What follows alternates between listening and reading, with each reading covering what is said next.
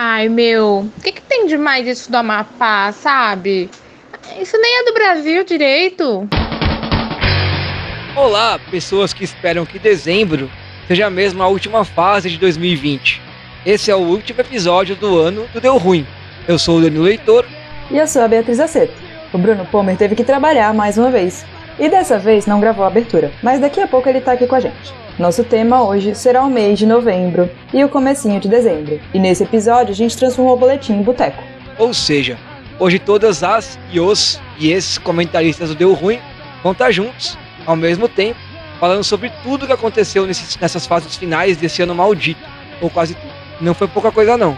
E antes de começar, então, vamos falar o de sempre, os contatos estão na descrição do episódio.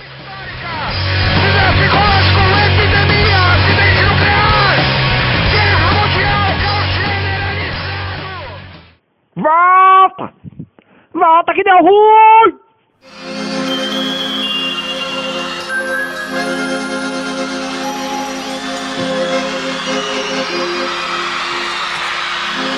En una villa nación fue deseo de Dios crecer y sobrevivir a la humilde expresión, enfrentar la adversidad con afán de ganar. Bom, novembro foi aquele mês que valeu por um ano, né? A gente anotou aqui desde o começo do mês tudo que aconteceu e deu uma lista que renderia aí uns 200 episódios.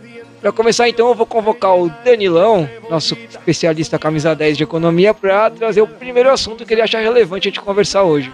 Bem, vamos lá então. Aconteceu muita coisa, né? É, de- é, novembro foi um, um mês cheio de acontecimentos aí, de perdas, né? Para quem é quem gosta do futebol aí, só pensar a questão do Maradona, acho que já é uma questão gigantesca. Esses dias a gente teve o, o Paulo Rossi, né? Nosso carrasco de, de 82. Mas é o que eu queria trazer aqui um pouco, né?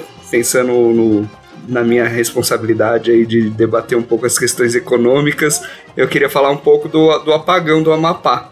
Eu acho que assim, eu creio que a maioria das pessoas não faça ideia da dimensão do que foi esse apagão que atingiu 90% dos municípios, né?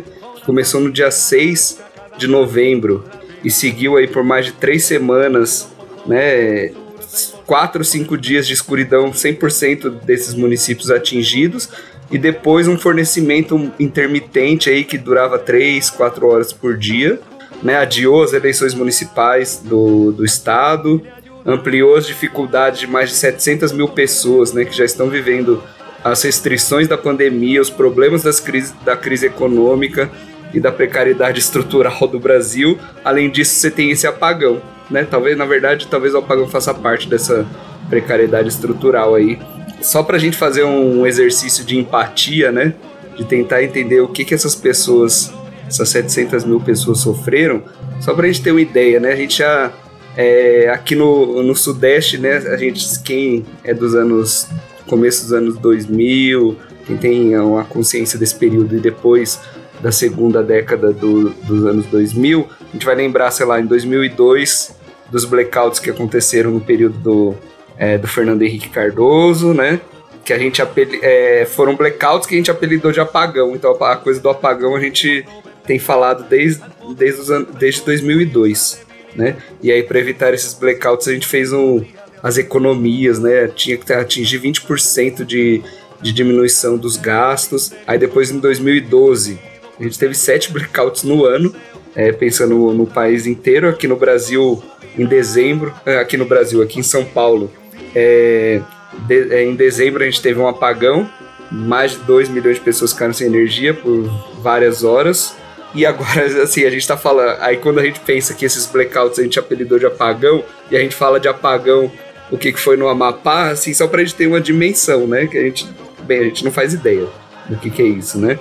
De pensar o significado para as pessoas, né? E aí a primeira coisa da dimensão do apagão é pensar o que, que era pensar o trabalho das pessoas, pensar o dia a dia das pessoas, pensar a segurança nas ruas, pensar a segurança de um estado que é fronteira, né?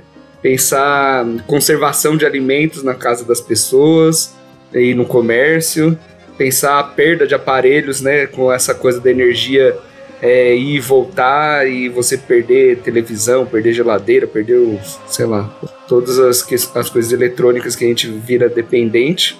Né? Uma delas, pensar o que, que é perder essa energia num lugar que você precisa de ventilador 24 horas por dia, diante do calor é, do, do norte, né? Pensar em imensidão de mosquitos, né? Dos carapanã que tem lá, é tudo, sério, é da, da macro dimensão até a pequena a coisa do dia a dia, o que, que é esse apagão no, no cotidiano das pessoas. E aí, assim, tipo, é pensar as razões disso tudo, né? Ah, é, por que que isso aconteceu, né? Se pensar primeiro que o Amapá se situa na extremidade do país, né? Ele literalmente é, ele, ele tá no fim da linha de integração, né? Tem o Sistema Integrado Nacional de Energia, então ele está no fim dessa linha. É, e aí só tem uma linha que chega até lá, de, de, nesse fim aí só chega uma. O estado tinha três transformadores, né? Um estava manutenção há meses, há muito tempo antes, então eles tinham três. Um já estava quebrado há muito tempo. Aí depois a gente teve as notícias do é, de que um, o segundo pegou fogo. E aí o terceiro não deu conta e superaqueceu. Então você tem uma situação que vai vindo. Então você teve uma sobrecarga do, do sistema. E aí, quando a outra coisa que eu acho que é legal de a gente pensar é o modelo de produção energética aqui no país e o discurso neoliberal, que eu acho que aí as coisas se entrelaçam. A primeira coisa é pensar que um estado que ficou tanto tempo sem energia tem quatro hidrelétricas, né, no, no estado, é, mas aí pensar o modelo que a gente escolhe. A gente quer as hidrelétricas porque o Brasil é cheio de rios, mas sabendo que os rios né, no norte do país eles têm um período de cheia e o um período de seca e é seca assim, os rios baixam a tal ponto e a gente faz turismo lá tem as praias de rio, né? Aí fica tudo aquela coisa da areia bonitinha ali, mas é, chega nesse momento só produz 15% do, é, do potencial do, dos rios, né? Então essa é a primeira coisa. Aí o restante da energia, né, nesse período, 15% vem de, dessas hidrelétricas que estão todas no estado, o restante vem do sistema integrado, aí vem de Tucuruí. Então, aí depois a outra coisa, né, assim, aí dentro disso você cidades como Ferreira Gomes, que é próxima de, de hidrelétricas como a de Coaraci Nunes, fica completamente sem luz, assim, não faz sentido ser, ser vizinho de uma hidrelétrica e não ter energia, mas aqui acontece, né. Outras questões, assim, né, a LMTE, né, a linha Macapá Transmissora de Energia, ela foi vendida para uma empresa espanhola, a Isolux, aí pensando já no discurso neoliberal, da eficácia, de que tudo isso vai dar certo e de que era muito melhor porque, nos, né, porque antes da liberalização desse, desses mercados a coisa ia mal, então a Isolux é uma empresa espanhola é dona, ela entrou em processo judicial, ela vendeu para uma empresa chamada Gemini Energy, essa GM Energy é sócia de um fundo de investimento, né? Da Starboard, Star, Starboard.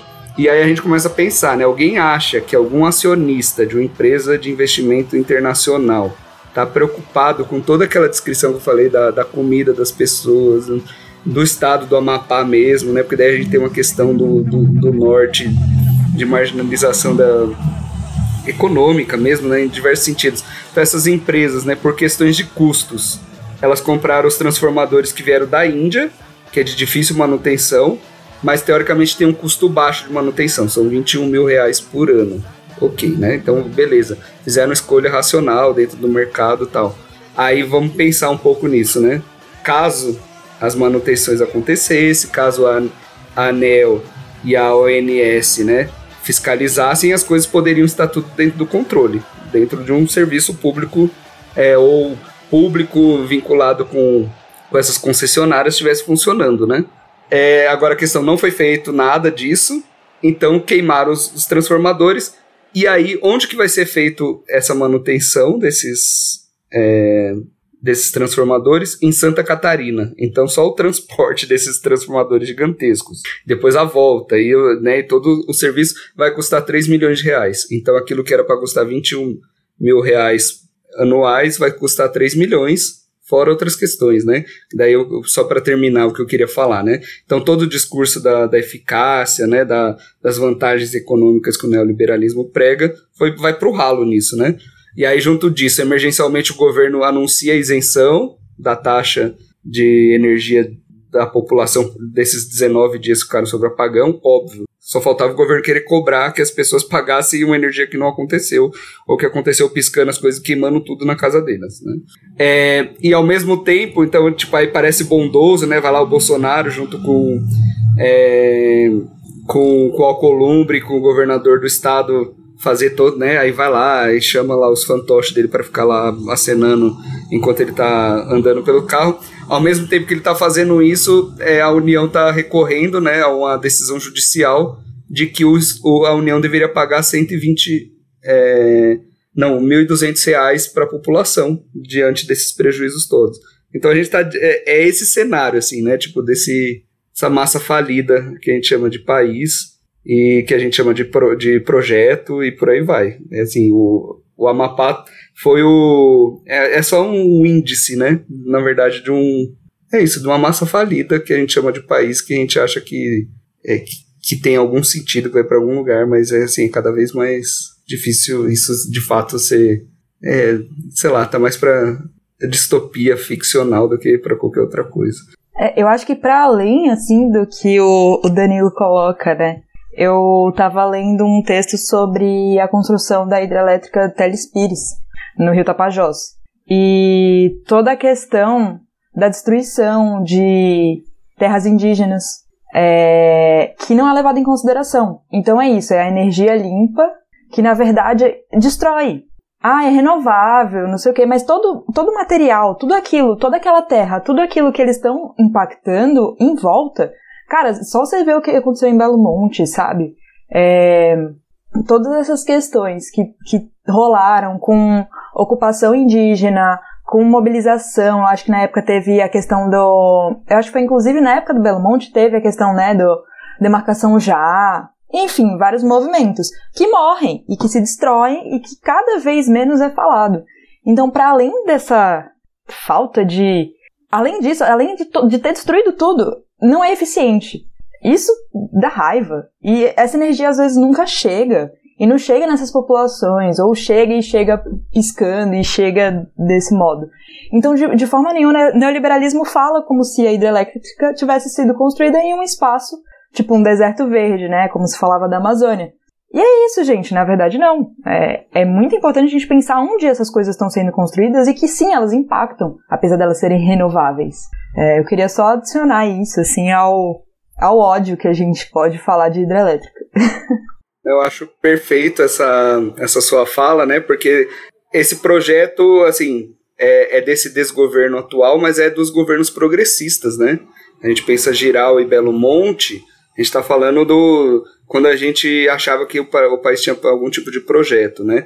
E aí o projeto o que quando o crescimento está acontecendo, quando a economia está bombando e precisa de energia, o que está em jogo aí, né? E o que está qual é o respeito dado às populações ribeirinhas, aos povos indígenas, bem, a, a biodiversidade desse lugar, né, que é, que é, que é algo que está em questão agora por conta das queimadas também, mas é o que está em jogo aí, né? E aí tem uma discussão muito forte, né, que é, no fundo, aí você vai para como que é o nome da cidade onde a Eliane Brum foi morar? Que é perto do, do Xingu ali, da, onde foi feita a hidrelétrica.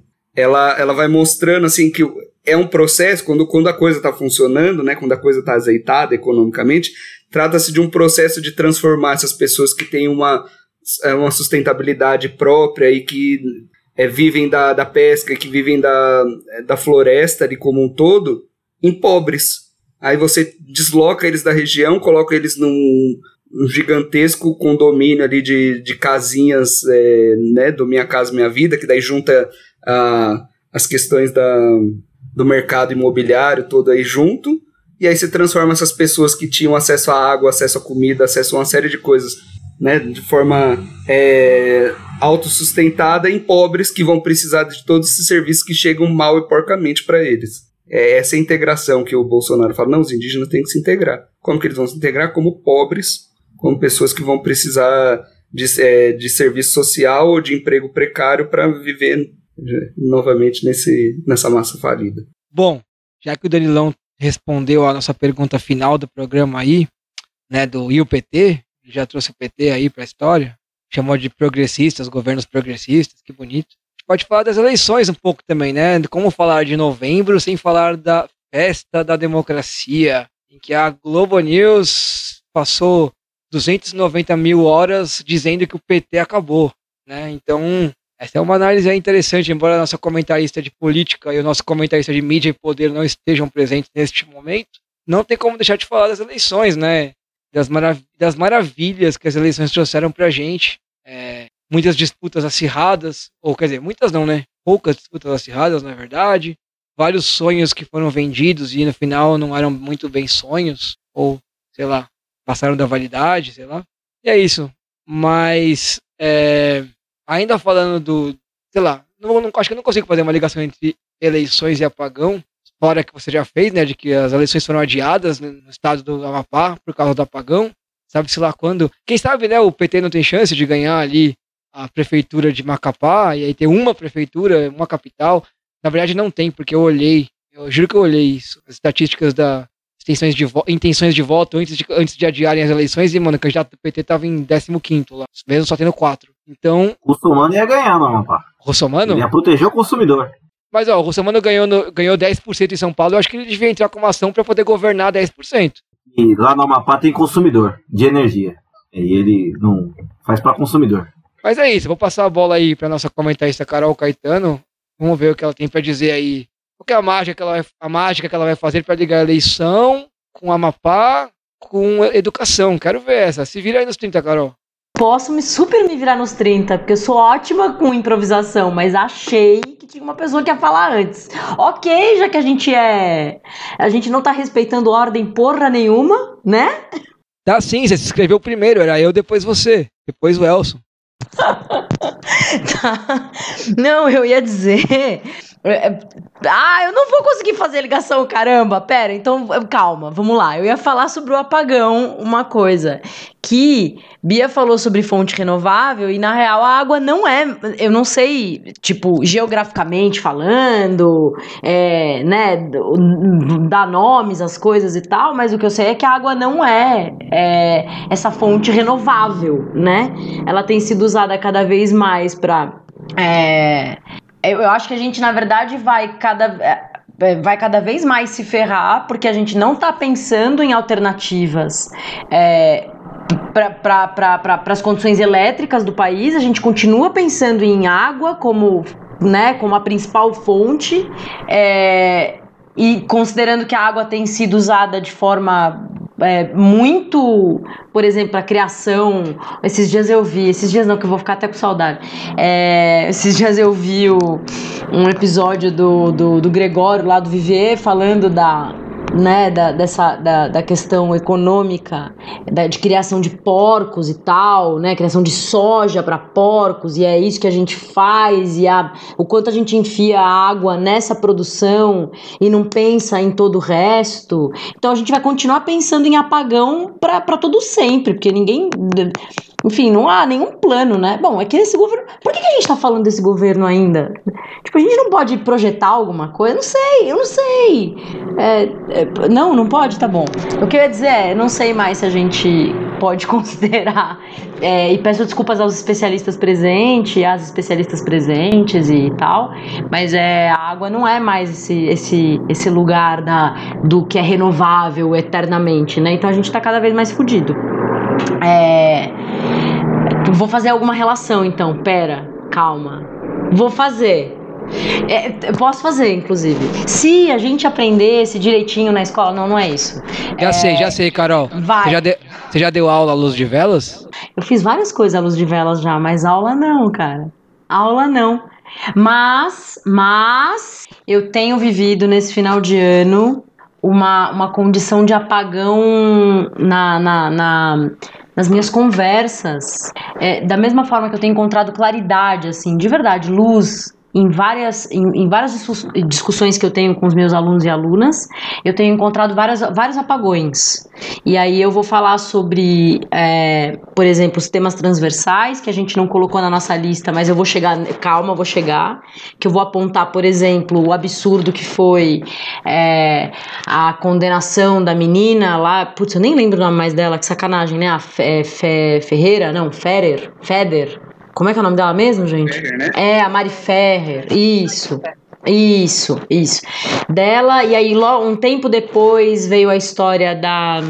é, veio a história do, do, do, do cara que foi assassinado no, no, no, no, no, é, no estacionamento do mercado, né? Mais um, na real, dentro da rede, porque a rede é, é- é- eu não vou nem falar o nome da rede, beleza? Mas é isso. As pessoas sabem que rede é essa, que é uma rede francesa que tem assassinado pessoas, né? Pelo jeito, assim, porque tá normal.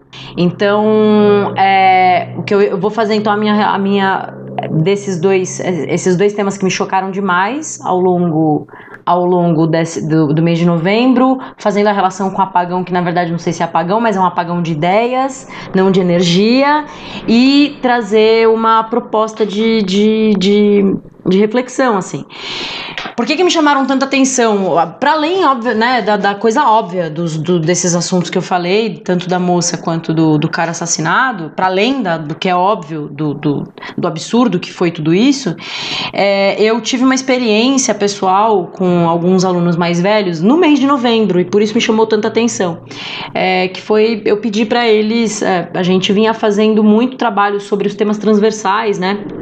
Propostos pelo, é, pelos PCNs e tal, é, que é, na verdade, assim, esses, tema, esses temas transversais, transversais são. Eles, eles existem, acho que desde 99 ou 2000, uma coisa assim.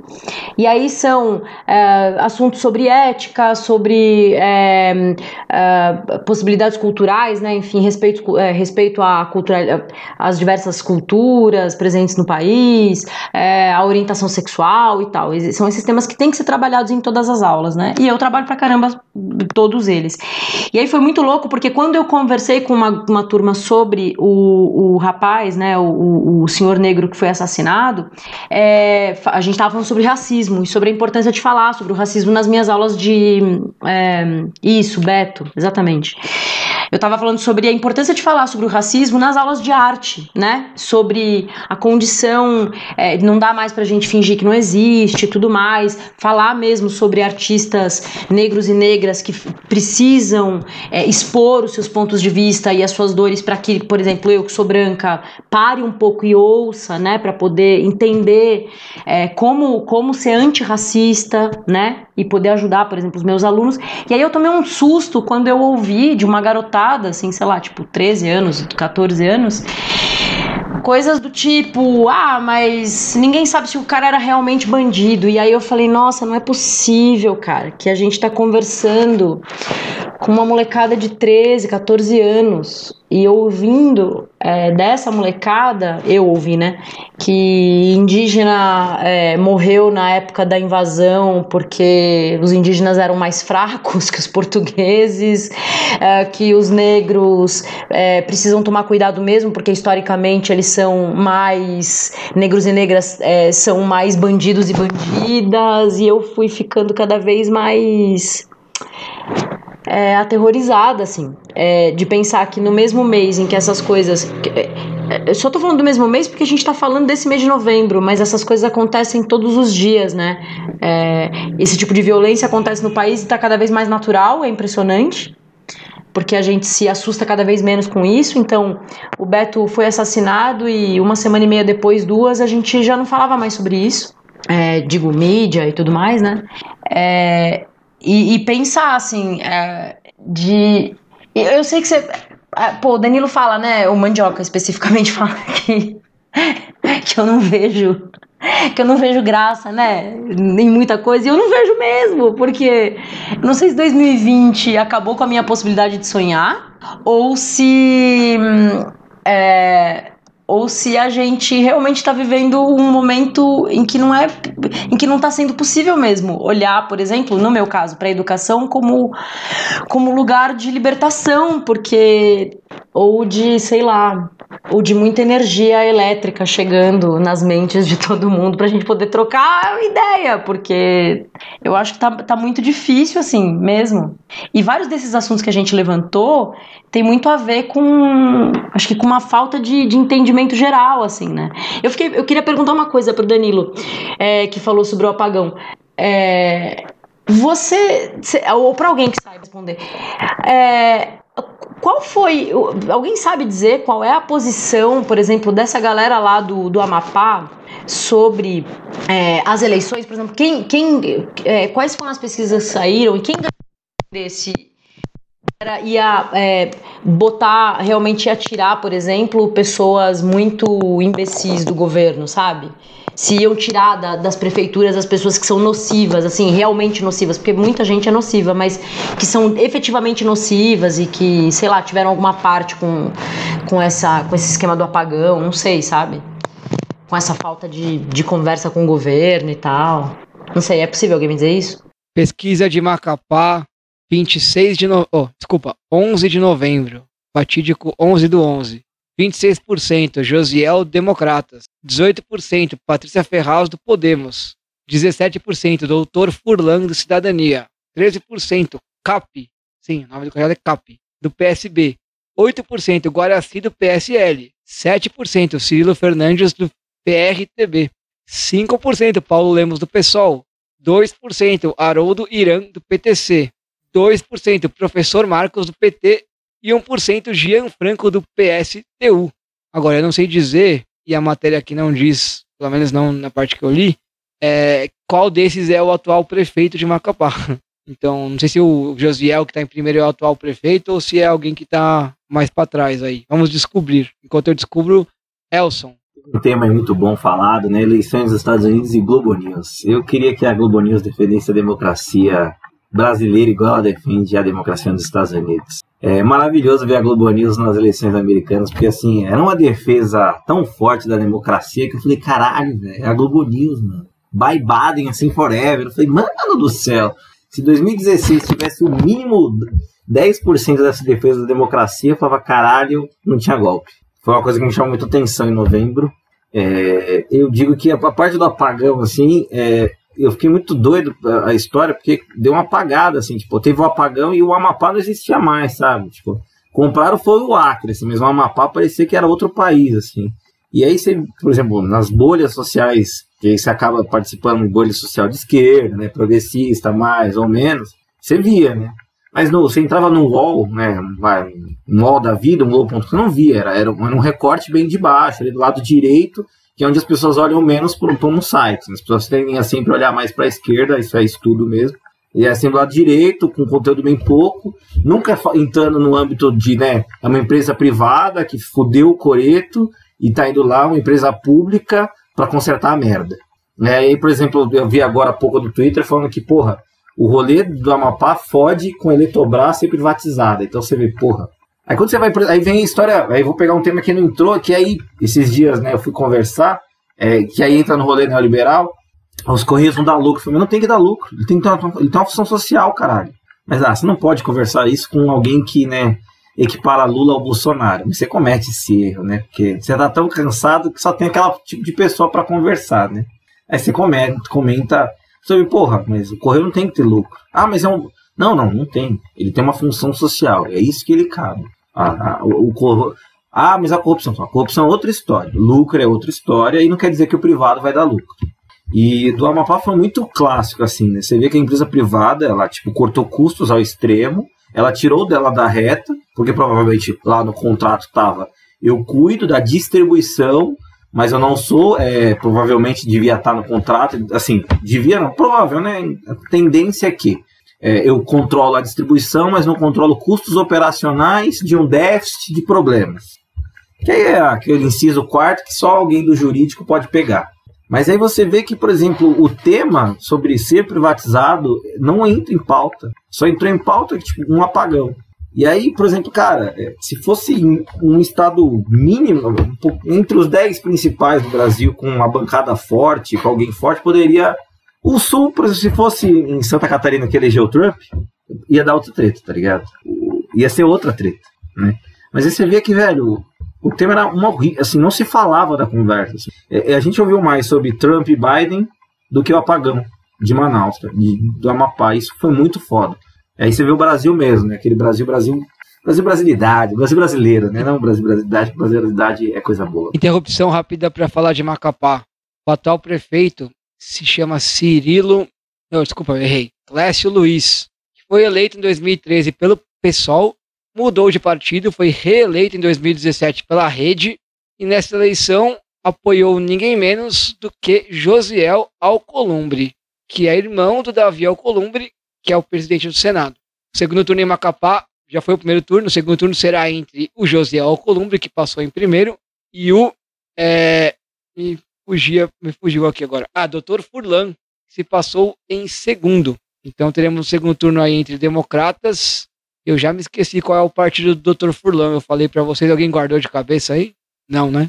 Então eu acho aqui. Cidadania. Dr. Furlan, cidadania. Então temos democrata, apoiado pelo atual prefeito do Podemos, que já foi do PSOL, contra o cidadania. Então, a sua pergunta, Carol, acho que, é, é, acho que era essa a intenção da sua pergunta.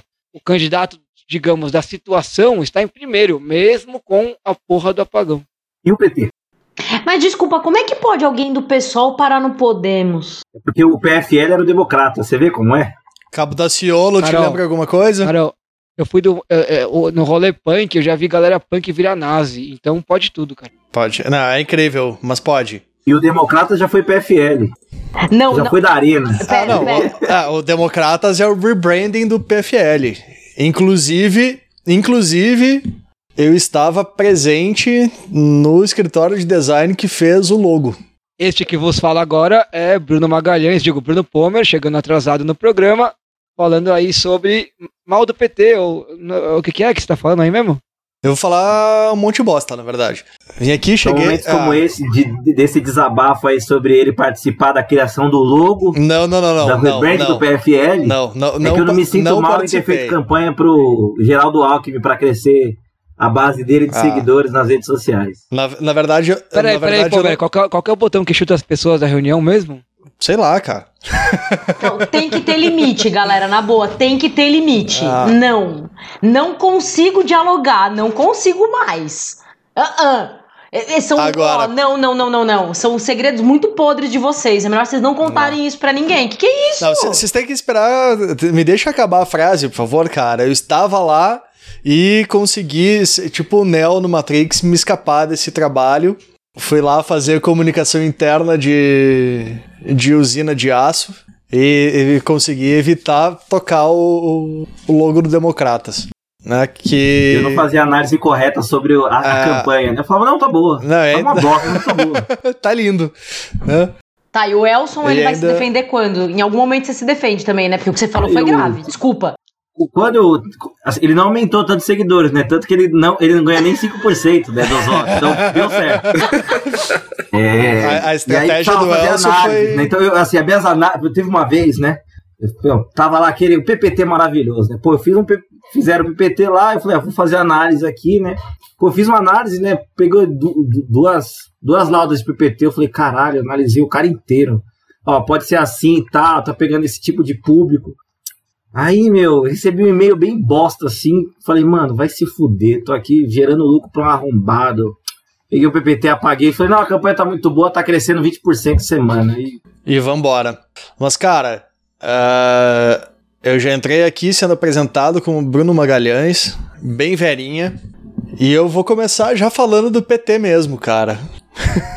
Porque estamos aqui falando de eleições e desses movimentos, de, né, de tudo que acontece e tal. E essa semana apareceu aqui um, um tweet antigo de um, um rapaz que é um grande filho da puta de um desses partidos aí que, que diz que não é direita nem esquerda e obviamente a esquerda é direita pra caralho, né? Mas eu não, não vou mencionar o nome porque é arrombado mesmo, não merece palco. E o cara tava. É um tweet de 2016, de março de 2016. Aí o cara falando que, tipo, ah, uma coisa que o PT estava distribuindo agora e um dos alunos dele tinha enviado por WhatsApp e, diz, e aí ele complementa que é puro terrorismo, é desespero. O que, que era que os alunos estavam vendo era um flyer do PT, que era um ato em defesa da democracia, e colocava uh, ali o que está em risco. Programas sociais como Bolsa Família, Minha Casa Minha Vida, Pronatec, ProUni, FIES. Uh, programa Agricultura, que aí tinha programa de agricultura familiar e segurança alimentar. uma parte de direitos tra trabalhistas, com um aumento anual do salário mínimo e da, e da aposentadoria e direitos trabalhistas, e também dizer que estava em risco o SUS e o programa Mais Médico, entre outros. Cara, é uns 95% de acerto, assim, de merda que a gente perdeu de 2016. Terrorismo é o caralho, saca? Com todos os defeitos do PT e do, dos governos, vai lá, bota umas aspas aí, chama de progressista, né? E que teve uma cacetada de equívocos, pelo menos um monte de coisa foi mantida, né? E, e, e diversos programas que. Velho, um monte de coisa aí salvava a vida pra caralho, cara, sabe? Não é. Uh, uh, não é exagero, é, é, é, de não deixar gente morrer, sabe? Programa de, de agricultura familiar, cara. É, é SUS, mais médicos, que a primeira coisa que esses golpistas filha da puta fizeram foi mandar embora um monte de médico que atendia no SUS direito e não só, uh, sabe, para passar aquele horário e tal. Mas é, né, eu, eu, eu tava vendo isso e tava pensando assim, cara, como é muito fácil destruir coisa, e o que foi destruído nesses últimos quatro anos especificamente, Uh, porque eleições, eleições, evidentemente, não são nem o ponto alto da política e não são toda a política, elas são uma parte daquilo que se faz no dia a dia, mas elas representam bastante coisa dos caminhos para onde um país vai, ou inclusive do ânimo, né, de, de, de que em que discurso esse país se insere, né? inclusive assim, né, eh, ideologicamente num sentido amplo, não apenas no sentido partidário, mas né, numa ideia de que tipo de sociedade a gente quer. E, e foi uma coisa tão brutal, cara, essa maneira é, que com que atacaram instituições democráticas que por mais falhas e aí os amigos anarquistas podem encher o saco aí e dizer que e vir aqui me chamar de esquerda autoritária depois. Uh, mas tem uma série de instituições e de controles que, que é estabelecida que, que formam mecanismos que podem proteger parte da população. Autoritário? Não pode esperar muita ah, coisa de alguém que fez o logo do DEM. Pode esquecer disso. Aí, ó. A fake news, vamos... a fake news. É, não, Aí daqui a pouco uh, o, o, eu sei que o Mandy vai pegar essa minha frase do logo do DEM e vai botar na abertura, assim. E a gente vai colo colocar na divulgação segredos, do, do né, os grandes segredos dos participantes do Deu Ruim. É. Mas, cara, a maneira. Né, essa, essa coisa, tudo que os caras conseguiram destruir, sabe? Que são uh, instituições e departamentos e programas e organizações e, e, e ideias que levaram décadas de luta para conseguir um avancinho, botar um pezinho aqui, botar um pezinho ali. É, proteção, uh, sabe? Proteção ambiental, sistemas de, de, de, de, proteção de trabalhadores, né, especialmente da, da, da população mais pobre, os caras estão conseguindo jogar tudo fora, respaldados num, num discurso mentiroso de que o maior problema do Brasil é a corrupção e o PT foi o maior corrupto de toda a história do universo, roubando 435 bilhões e um Mundial do Palmeiras. Então, cara, uh, uh, essa eleição agora eu acho que mostrou uma coisa que é o povo tá querendo voltar a um pouco de uma normalidade, por pior que fosse, mas que era pelo menos um pouco mais estável. Né? Aquela direita que ainda é bastante ruim, mas não é uma direita completamente delirante e, e, e, e completamente desligada de, da realidade. Uh, eu acho que tem. Eu interpreto assim o resultado dessas eleições, né, de uma tentativa de voltar a algo um pouco mais próximo de, de seres humanos e não só cavalgaduras e que, que, que nem pastam capim, elas pastam só cogumelo alucinógeno. Né? E sabe? É uma tentativa de voltar a um pouco de, de algo um pouco mais normal, que a, que a pessoa não vai passar todos os dias morrendo de raiva, de vergonha e, e vontade de se esconder num buraco. E era isso, pode, pode entrar o próximo agora. Beleza, então. Não, eu queria falar um pouco, acho desses apagões aí, no sentido figurado, acho que a, que a Carol sugeriu, né? Porque é, acho que o mês de, de novembro aí, essa novembro, dezembro, colocaram várias, vários apagões aí pra gente, né? Acho que um deles, eu vou começar com um pra dialogar com, com o Pomer, com a, com, né, com a defesa dele intransigente do PT aí. Tô brincando. mas é. Mas acho que a primeira coisa é pensar essa esse apagão que ele tá falando aí, né? É um apagão que acho que é um, é, transcende o, esses dois meses, né?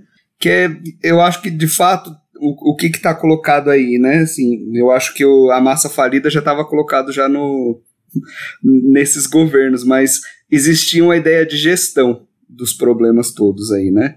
De gestão da pobreza, de gestão da violência, de gestão, é, bem, aí os conluios com todos é, né, o, os, os negócios aí da, que vai do agronegócio ao as, as grandes empreiteiras, mas você tinha uma o, então a gente tava, quando a gente começa a falar do Bolsonaro, a gente está falando de um tipo de apagão, que é até essa gestão miserável faz falta. A gente começa a sentir falta de, um, é, de uma, da, dessa gestão da, da miséria aí que faz muita falta. E aí a gente começa a ver é o que a gente tá chamando, que chamam de desgoverno, chamam de caquistocracia, do governo dos piores, ou qualquer coisa do tipo, é um tipo de governo que é, o, o, por isso que eles são negacionistas. Na verdade, é uma hiperconsciência da coisa. Ele sabe que o negócio já deu tudo errado, mas é aquele tipo de elite, ou aquele tipo de governo que está governando para essa elite, que tem mistura milícia e uma série de coisas, está dizendo: olha, vou governar para a gente, vocês que se fodam. Então você tem um apagão aí que é de uma gestão que ora quando está muito bem a gente chama de gestão neoliberal, quando a gente está um pouco mais entusiasta a gente chega até a querer comparar com social-democracia, não tem nada a ver com isso, mas é, se chama de várias coisas aí. Então essa é a primeira coisa, de gest... o apagão da gestão.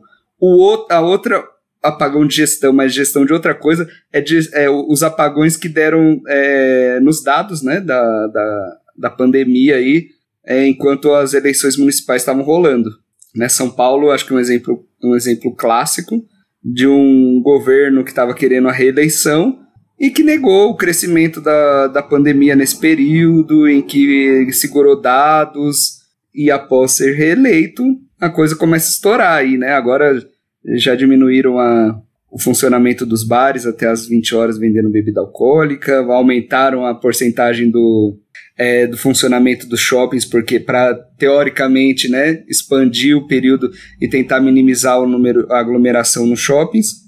Mas a grande questão é: existe um apagão nesse momento que é diante de uma economia que está naufragando, eles não vão parar, a, não vão pedir lockdown ou qualquer coisa parecida, que a gente nunca teve, mas qualquer coisa é, parecida enquanto estiver rolando Natal aí, que é o, o principal. É, a principal data do comércio. É, esse é outro um tipo de apagão, né? Então você tem o apagão dos projetos, da gestão, do, dos dados da Covid por questões eleitorais. Um outro apagão que é muito comum as pessoas fazerem, acho que a, a Carol sugeriu aí também, que é essa coisa, né? As violências acontecem, o caso da, do, do estupro da, da Ferrer ou o caso do linchamento no, na rede de supermercados aí. É, e são, né, aí a pessoa mata a pessoa, aí depois vem com a justificativa, assim, né? Um pouco igual eu discuti quando a gente fez aquele programa sobre músicas, a música do Chico Buarque lá, a caravana é um pouco isso, né? A culpa deve ser do sol, é alguma coisa, assim, eu tava delirando, fiz alguma coisa que não, que não podia fazer, né? E, e, e fez. E aí é, vira uma justificativa de consciência. Não, eu não, é, eu não estava sabendo que isso ia acontecer, ou qualquer coisa do tipo. É, é o, o apagão cínico, né, diante de uma violência orquestrada, assim. E o outro, acho que acho que o, o, o, que, tá, o que nos coloca, assim, é, é um apagão da, da inteligência, assim, no sentido, sei lá, que, o, que os governos fascistas, que, ou que os governos autoritários colocam, né? O Adorno falava que no fascismo era a ideia de que é proibido ser inteligente, assim, é quase isso, assim. Então você vem respostas é, que, que, que fecham, né, o, a coisa, assim, né? Tipo, é, pensando na violência, pensando no, na, nas eleições, né? Ah, tipo, aí a gente fica eternamente falando é, é PT ou é não sei o quê, quando na verdade, mano, é um apagão de proposta mesmo, né? De ideia, de, de projeto, de viabilidade de uma sociedade justa, assim, você tem um apagão, assim, aí é, sei lá, tá durando mais do que o do Amapá. Eu vou, eu vou, eu vou falar que eu tinha colocado lá que eu queria falar, tá? Rapidão.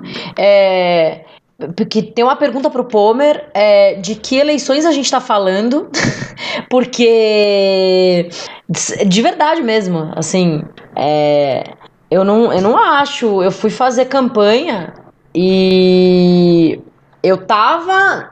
Fui pra rua e ouvi uma parte, né? Eu fui em dois locais, assim, duas perifas distintas de São Paulo, e com quem eu conversei era basicamente assim: as respostas eram, não, é claro que a gente vai no outro candidato, é claro que a gente vai de bolos, e porque o outro tá ferrando com as creches, porque o outro isso, porque o outro aquilo.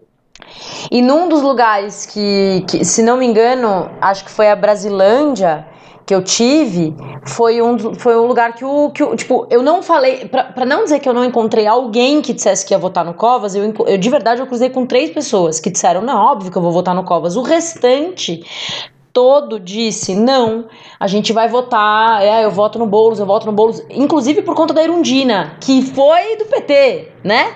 Então, e, e, eu, e eu usei, inclusive, isso como argumento, tipo, para as pessoas que não conheciam o Boulos. Não, cara, você não conhece o Boulos? Você lembra da Irundina? Você tem idade para lembrar da Irundina? Lembra? Lembro. Então, então pensa nisso. E no, Mas você perguntou para ela, você perguntou para ela se o PT? Você sabe que eu ouvi eu ouvi. Assim, ah, é, em algum. De verdade mesmo, em, algum, em alguns casos eu ouvi assim, ah, ele é do PT. E eu falava, não, ele não é do PT. Não, ele não é. Se o seu problema é com o PT, você tá livre, porque ele não é do PT.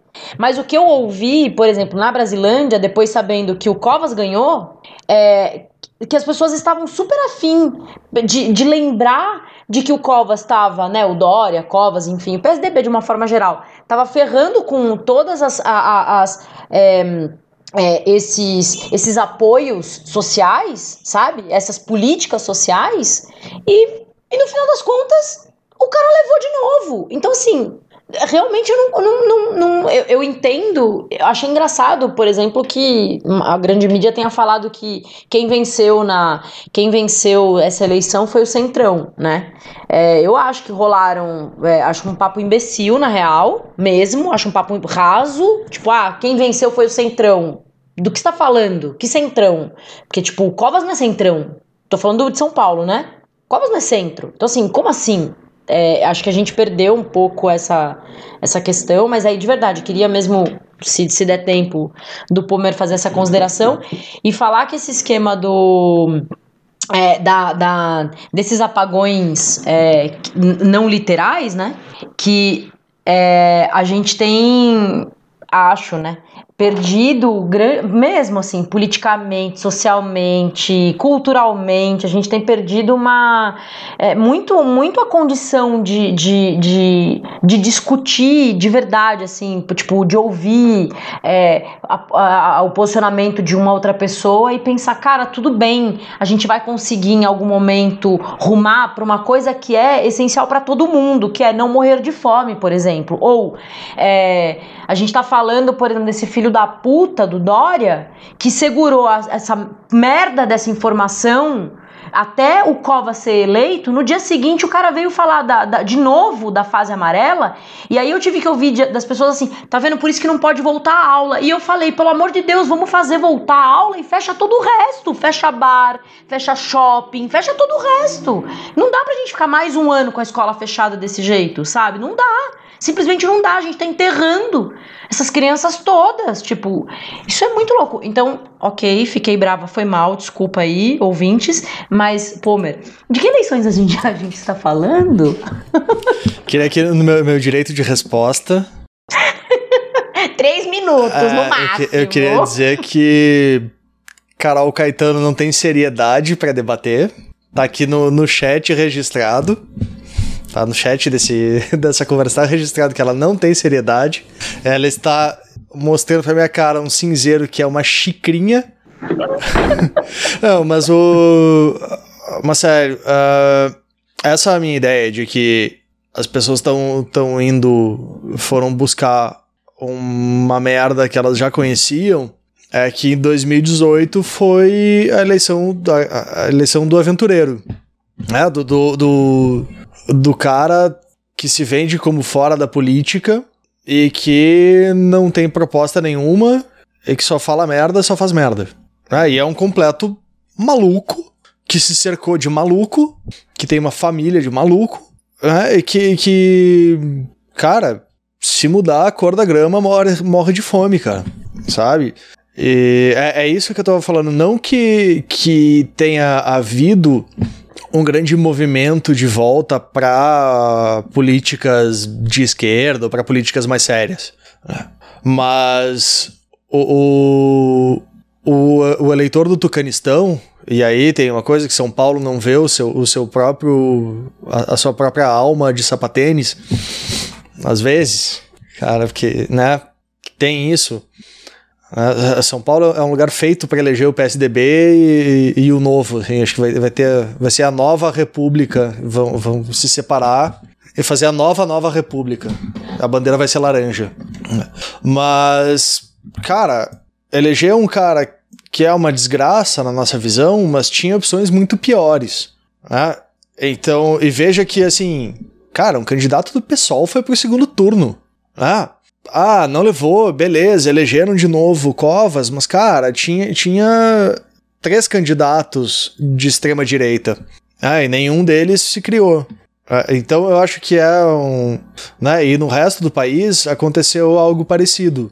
Ah, ah, ah, Porto Alegre conseguiu escolher pior, assim, porque, né, foi pro, pro neo-bolsonarismo, o cara que, que parece que fez um curso intensivo do Olavo de Carvalho, assim, entre o primeiro e o segundo turno. Mas, no geral, aparentemente parece que as pessoas voltaram a, a eleger aqueles partidos em quem votavam 8, 15, 20 anos atrás, que era o, me, sabe, o, o, meio que o mesmo de sempre. Que vai continuar sendo uma bosta, mas, cara, mas, mas os caras sabem qual vai ser a bosta que vai, que vai sair dali. E, e não um negócio que é, ah, um cara que é capaz de dizer, beleza, cara, vamos fazer um, uma. A, essa vacina da China é ruim, vamos fazer uma vacina de detergente porque eu consegui um patrocínio aqui da, da IP. E a gente vai tacar limpol na, na veia de todo mundo, cara. Saca? Eu, eu acho que é um pouco essa a diferença da coisa, assim. Mas. Né, e, e não assim que, cara. A gente tá realmente caminhando para uma, uma volta da, da, da, de reconstruir instituições e, e, e, políticas de esquerda, mas que acho que a galera tá sacando que uma destruição tão acelerada não dá.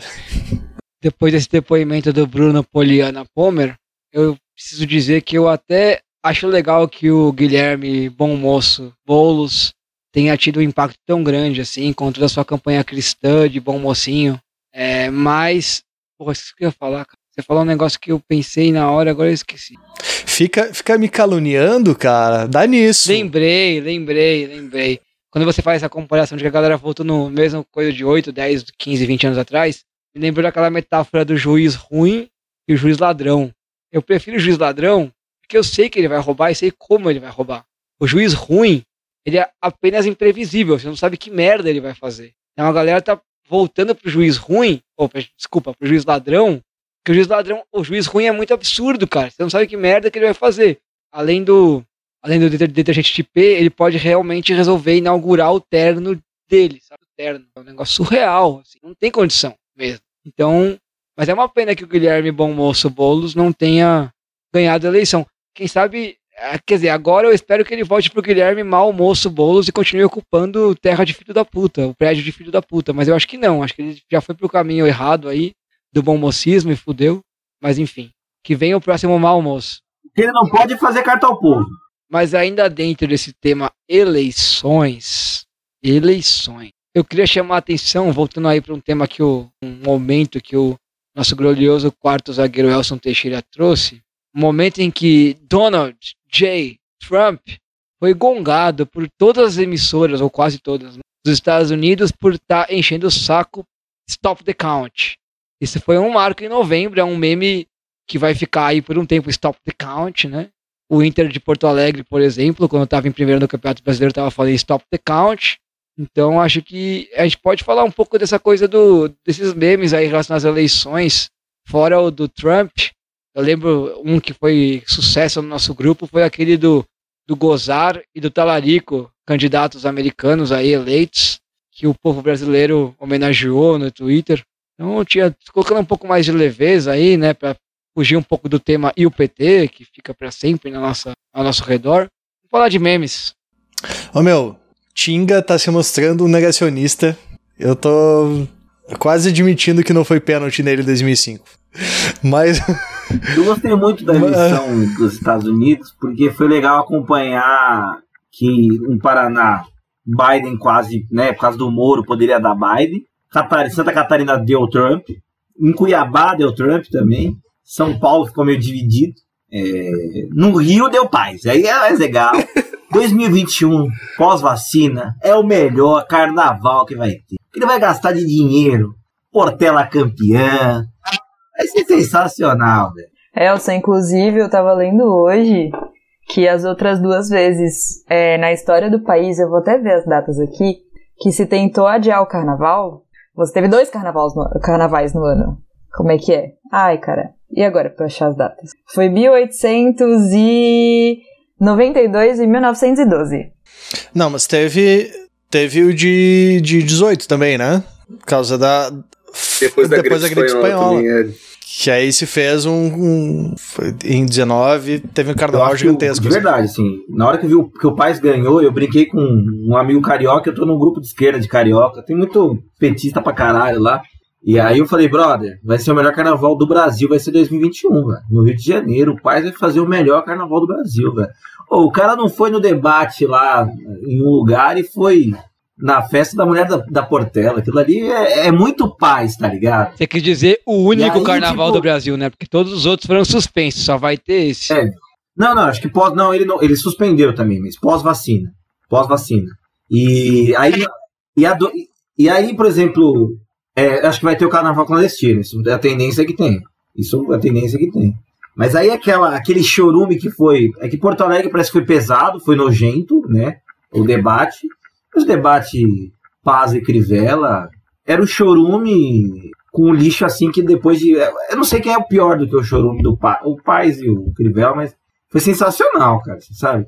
Eu lembro que eu vi a sequência, aquele debate, depois eu vi com a minha parceira o show do Bruno Marrone. Opa, parece que veio. O do Bruno Marrone era mais legal, politicamente, porque ele falou: nem tanto ao céu, nem tanto inferno, nem esquerda, nem direita.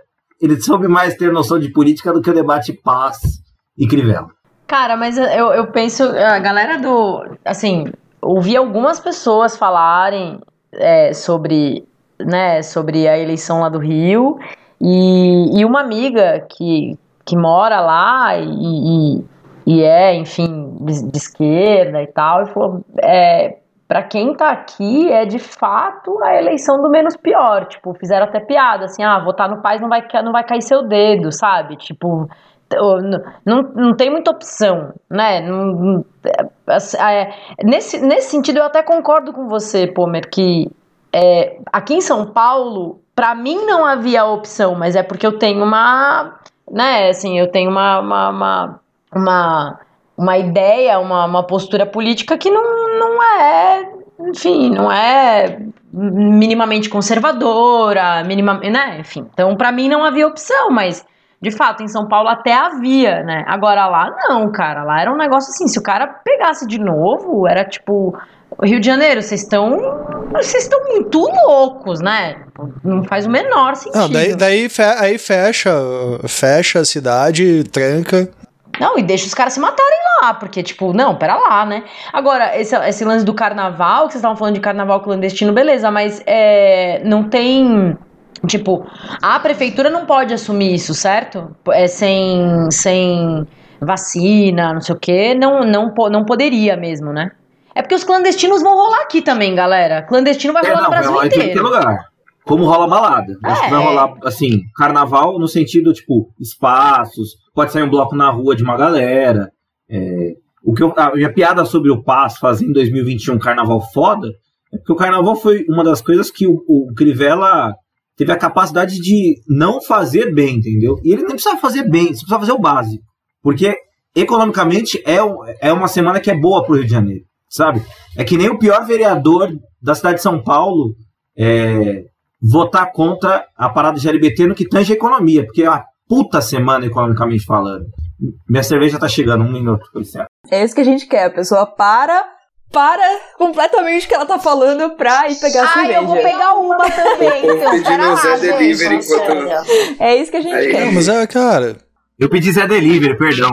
O que eu fico pensando, assim, né, nessa coisa de entender 2013, né, que é toda a discussão, né, da, da, da virada, né, o que que aconteceu ali em 2013 que a política brasileira virou. E aí, assim, eu acho que algumas figuras entenderam. Acho que, por exemplo, né, a, a grande discussão é como a direita entendeu muito mais do que a esquerda de como que eles conseguiram aproveitar aquele movimento das ruas. Não estou falando que o movimento que aconteceu em 2013 é de direita, igual alguns babacas falam, mas é o quanto que depois essa direita conseguiu, por exemplo, reocupar as ruas. Fazia tempo que a gente não via movimento de direita na rua, tal como a gente é, é, viu a partir dali. E aí eu acho que, bem, figuras é, surfaram e se elegeram, né, como políticos é, mainstream agora, né? Tipo, o povo do MBL. É, bem, aí depois o Bolsonaro numa radicalização de, da, da, da direita aí mesmo. Eu acho que o Boulos é uma das figuras que cresceu, sim, mas o que eu fico preocupado, assim, né, aí pensando em, né, tipo, do nosso lado de esquerda mesmo, é o quanto o, esse aproveitar, o quanto entender isso não é entrar na camisa de força deles, assim, né? Tipo, de criar uma personalidade, de criar um, uma figura. A gente fala do Boulos, mas não fala em proposta, assim, sabe? Tipo, o cara de movimento de moradia, o cara que, né, tipo, vai, vamos pensar assim, um movimento de ação direta na questão da moradia, e a gente não, não sabe, passou esses meses todos falando de bolos, né? O novo urso panda aí, bonzinho, que não faz nada, é, de, de mal, que não vai ocupar a sua casa mas não consegue discutir a proposta, assim, sabe? Tipo, a gente que é da educação, ele não soube, ficou num rebolado que não sabia responder, né? O que, que ele ia fazer com as conveniadas. Ah, não, a gente vai é, barrar o crescimento. O que, que significa barrar as conveniadas? É reestatizar aquele monte de creche é, na mão de igreja evangélica na mão de vereador? Ou não, é simplesmente a partir de agora parar de fazer crescer. Como você vai lidar com, é, com essa demanda? Enfim, tem um monte de coisa assim. A, a gente não discute proposta. E, na, e, no momento das eleições, se você começa a querer discutir proposta, vão falar: não, você tá falando mal, você tá sendo chatão, você tá querendo discutir. Falei assim: não, mano, assim, é simplesmente assim. Eu não quero que algo, né, que que eu ainda me reconheço, né? Tipo, e aí é isso, né? Tipo, igual a Mayara tava falando, assim, a gente conhece o Boulos de movimento de moradia, de ir lá em Taboão da Serra, de ir em Tapecirica e ocupar a terra, de conhecer o, o Gabrielzinho, de conhecer a Helena, não sei o quê. E aí, de repente, a gente entra numa situação que a gente discute uma personalidade. E a, a nosso, o festejo da, da, da esquerda nesse momento é isso a gente tem personalidades agora. A gente tem a Manuela, a gente tem o Boulos, mas tá, e o que, que a gente tem de proposta, assim, sabe? Tipo, é um vazio, né? É, ele entrou em todas as pautas bacanas de ser discutido no momento, identitárias e uma série de coisas, mas ele não discute, por exemplo, a questão do trabalho, sabe? Tipo, ele não lida com. Eu não vi um programa dele falando de motoboy e de uberizados agora, que é a nova onda do, de trabalho que está se estruturando dentro do, é, de um país de economia é, informal, discutir o que, que é o crescimento disso e conseguir dialogar com essa população, assim, sabe? Tipo, tem muita coisa, assim, muito vaga, assim, né, do que, que a gente está vivendo. Já que o Danilão citou aí a Maiara, quero anunciar que Maiara Viva está conosco, depois de superar dificuldades técnicas aí, dá para gravar a voz dela. Então, Maiara, fale um pouco da sua militância com o Guilherme, ah, pra puta que pariu, menino chato. é, Não, não, a gente tá falando de não personalizar, vamos não personalizar, vamos falar da militância do MTST. O Gabriel, que também foi nosso companheiro de militância, apesar de todas as divergências que a gente só é, aumentou depois, mas ele estava na greve dos motoboys, na primeira greve dos motoboys, porque ele era motoboy, saca? É esse, é isso, é disso que a gente é sobre isso, falar o, o jargão, é sobre isso. É, eu não sei, gente. Eu sou. Mesmo quando é, eu via uma tensão muito grande entre MTST e movimento autônomo, eu sempre achei que o MTST assim, é o movimento que mais faz trabalho de base, mais faz formação política na periferia, ponto. Eu não consigo ver nenhum outro movimento que faça tanta formação política, formação de quadro na periferia.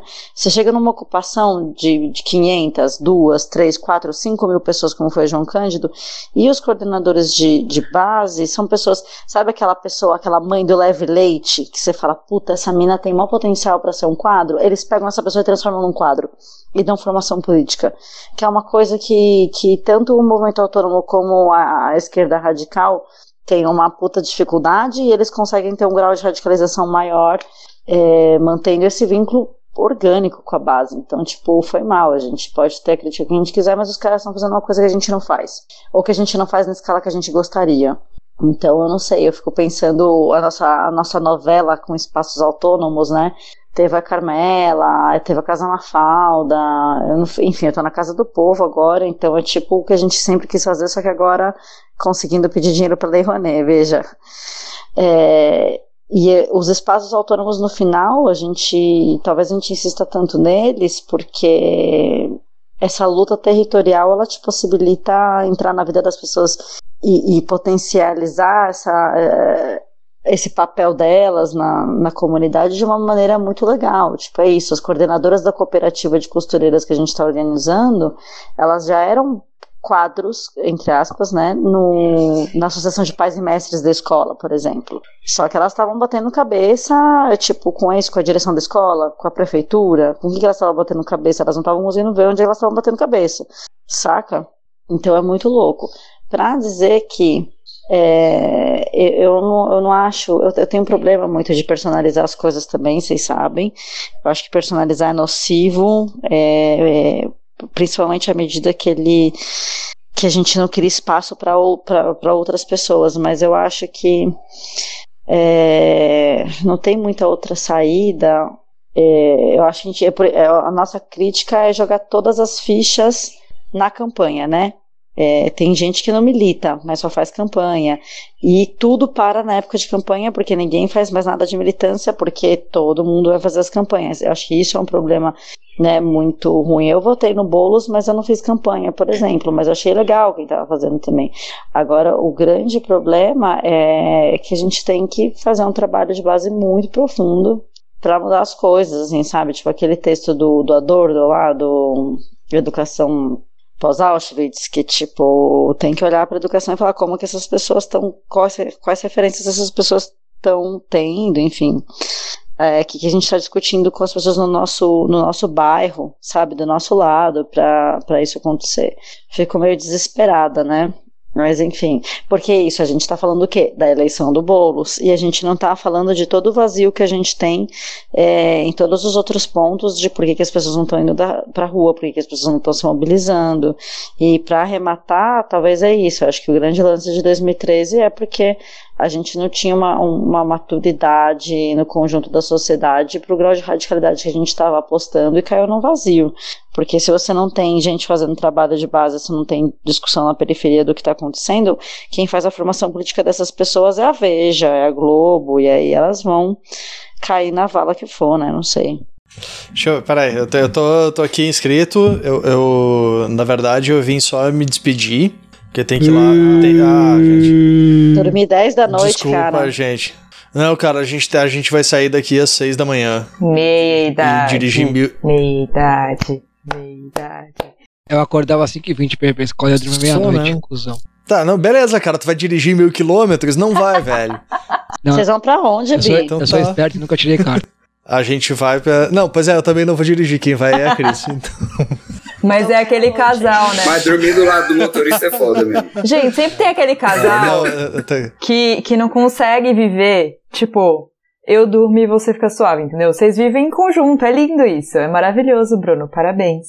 Não, na verdade eu preciso acabar de arrumar as coisas, que vai longe ainda, pra deixar tudo pronto no carro. E, e a gente vai, né? A gente vai dirigir com uma criança de 11 anos no banco de trás, cara. Tipo, Tá vendo? Ele nem vai dirigir, ele fala, a gente vai dirigir. Isso é um Satanás. homem. Pede É, pro não, esse é amor, a gente faz tudo- tudo esse junto. programa e ele ir escutando esse programa enquanto tá na viagem. É. Deixa eu fazer uma pergunta muito importante. Vocês moram em São Paulo. Vocês estão a Sim. uma hora ou menos de uma praia que não é tão ruim assim. Não tô falando que é boa, só não é tão ruim assim. Por que caralhos vocês vão dirigir mil quilômetros pra ir pra uma porra de uma praia no Rio Grande do Sul? Pra ficar com a família, que tem casa lá. Nossa, gente, o pobre é uma desgraça. Acho que você né? não entendeu Você vai gastar de gasolina, você paga Airbnb na praia, viado. Não, não, não, não, não, não, não, não, mas é, não, é que o, o lance é ver a Aí família. afeto. Ai. isso vai... esse, esse podcast, Esse, Tá esse podcast, esse podcast não chegou no nível anarquista de criticar a família. Eu ia fazer Ou essa chegou- pergunta. Eu, ia- eu ia Não, falar, não eu é ia falar exatamente isso. Eu ia falar. Mil quilômetros. Qual é a explicação? Mil qui- família Aí na isso veia, serve a cara. terapia. Ou mil Vai quilômetros. criar a família tem terapia, pessoal. Mil quilômetros eu fico até janeiro lá. Tipo, agora vai ficar Natal, Ano Novo e as férias. É isso aí, mil Não, quilômetros. é a, a louco. gente já tá aqui de novo. A, a gente É louco. volta depois do Natal. É muito. Fala é- na é- do mandioca. É muito apego pela família, velho. Mas muito demais, assim, você é louco. A felicidade mas mim desse mas Natal na pandemia é que eu não vou, não vou ter que passar o Natal com a minha família. Ainda bem que eu não vou ter que fazer, vou ficar sozinho, no máximo com a minha mãe. Tipo, que bom. A pandemia dando desculpa aí, ó. Melhor Eu adoro, gente. Qualquer desculpa, mas o que vocês imaginarem. Tipo, ai, você não estendeu a roupa. Por causa da pandemia. A É Maia- tão bom. A Mayara fala isso, mas é mentira. Ela, a, grudada com a mãe dela o tempo inteiro. É mentira isso aí. Eu tô sem ver minha mãe, viado. Anarquistas, né? Que contra Assim. todas as autoridades, menos a da minha mãe. Óbvio. Minha mãe dá rolê com os punk, minha mãe. Mas, gente, vamos dar, vamos dar tchau pro. Comer nesse 2020. Fala, Tá. Comer. Adeus, Tchau, gente. Resmungar. Vou comer. Valeu aí. Feliz ano novo. Boa viagem, viu? Lá pra Mariluz. esse litoral aí, hein? Aí, uma Não, não coisa. contigo, cara. Se você, se você não quiser arruinar o último podcast do ano, antes de viajar, por favor, envie o arquivo, tá? Não, e faz a despedida, lindo. Ah, é verdade. Pera Faz uma despedida bonita. Tem que fazer o que antes? Faz uma despedida bonita. E enviar o arquivo da sua voz, senão eu não consigo gravar. Ah, sim, sim, sim. sim. Mas isso é menos importante. Despe assim, despeda, despeda-se, despeda-se, despida-se. Vamos falar isso. Despida-se, Então, meus, meus- meus caros ouvintes, muito obrigado por terem aguentado o Deu Ruim até aqui, por terem me aguentado. Espero que em 2021 a gente tenha um pouco menos motivo para reclamar. Agora já pensei nisso, já fiquei triste, então eu- porque eu sei que não vamos ter. Então, com essa eu me despeço. Aproveitem-se, cuidem-se, 2020 só vai acabar quando tiver vacina, pô, relaxa. se protejam, protejam os seus, fiquem bem. Beijos e até. Tchau, que te vai super. Tchau, Palmer. Tchau. Valeu. Eu posso só falar um negócio da, do, do, do, do termo enluleceu, enlule, enluleilou? Que eu tava, eu tava me referindo, e eu concordo com muita coisa que a Mayara disse, mas eu tava me referindo, e, a, e não acho que foi ruim, não acho que foi ruim. É, o Boulos, e eu, e eu milito e fiz campanha é, para ele. É, o que eu, que eu acho que rolou nesse momento foi. é, em algum, em- na verdade, em alguns momentos da campanha pediram isso pra ele. Ah, agora você vai amainar a sua figura, a sua imagem. E eu entendo o porquê. Eu entendo. Porque o cara tinha que ficar batendo na mesma tecla de que ele não ia. E, e é um absurdo a gente ter que ficar explicando pra alguém que o cara não vai invadir a sua casa. Tipo, de verdade mesmo. É um absurdo. Mas é um absurdo pra nós. Não é um absurdo pra maioria das pessoas. Então eu entendo o porquê que ele enluleilou, entendeu? Nessa coisa do, né, quem tem idade pra lembrar disso, do, do Lulinha Paz e Amor, sabe? Então eu entendo o porquê que ele fez isso. Mas eu acho, como alguém que votou nele, inclusive, que ele precisa, depois disso, depois de passar da eleição, e acho que foi uma, uma baita de uma coisa que ele conseguiu. Baita de uma coisa que ele conseguiu. Mas acho que ele precisa voltar a falar com quem, com quem topa a, as posturas dele. E não são poucas as pessoas. É por isso que eu disse que ele enluleilou. E tomara que ele não enlulele. Cara, eu tô me afundando nessa. eu... eu tô me afundando nesse verbo, mano. Ai, não! Não, gente. Ai, não, não. Gostei do em. Enluleilou. Enluleilar. Então, é, eu nem sou professora de português, eu sou professora de arte, eu posso inventar essas merda. Então, é, a, eu acho mesmo que, que ele precisa, e tô falando com alguém que votou no cara que fez campanha pro cara e que tá militando pro cara, não só para ele, né, mas pra esquerda de uma forma geral e tal, porque eu não cheguei nesse, no ápice, é, nessa, é, em ser assim, essa pessoa completamente é, anarquista, por exemplo, que, que consegue meter pau em todo mundo, eu, não, eu não, ainda não fiz isso, é, e, e, tem propriedade para isso, né? É, acho mesmo que o cara agora, agora que nesse momento voltar e falar, pera, quem, quem, quem, né, o que, que a gente tá afim, quais são as nossas propostas, até porque 2022 tá aí, o cara obviamente vai sair, né? Então, quer dizer, obviamente eu não sei, mas que eu realmente acredito nisso faz, faz sentido ele sair em 2022, né? É, mas sim, acho foi, foi nesse sentido que eu quis dizer, não foi tipo, ah, o cara não. O, é, né, de personalizar e de de repente diminuir a figura e a luta do cara. Não, não é isso, não é essa a ideia. E até porque a gente tá em ritmo de Natal, né? Vamos, vamos manter a cordialidade entre os comentaristas. Não, mas, mas eu, não, eu não achei isso, assim, na real. Agora, você falando, eu pensei numa coisa. No, será que a ditadura no Chile, ela acabou com um referendo que foi uma bosta, né? Não mudou a Constituição, enfim, por isso que tá aquela, aquela questão lá, o pessoal tá meio chateado, tá saindo bastante pra rua. Mas agora aprovou finalmente, né, nova que vai ter uma nova constituição. Mas para dizer que foi um referendo que foi fruto de muita mobilização, claro, mas que era assim: você é a favor da continuidade do governo do Pinochet? Sim ou não? Então, o governo já colocou a, a esquerda para ter que falar negativa, né, para ter o um não, jogou a esquerda para o lugar do não de novo, que a esquerda é muito mais reativa do que propositiva, porque está sempre mas eles fizeram uma campanha, dita campanha no é, Chile, Pinochet. Aí vocês vão ver os, os comerciais, eram os arco-íris, era a galera dançando, sorrindo, como chocolate, como... era uma coisa muito doce. Falava, não, por uma esperança, por uma alegria, por uma felicidade, que é a propaganda das grávidas do, do Lula que eu acho que o Boulos não, não, não, não abriu tanto o dedinho no lamaçal, porque eu acho que o nível de ironia e sarcasmo que a gente tem na juventude hoje poupa ele de fazer isso.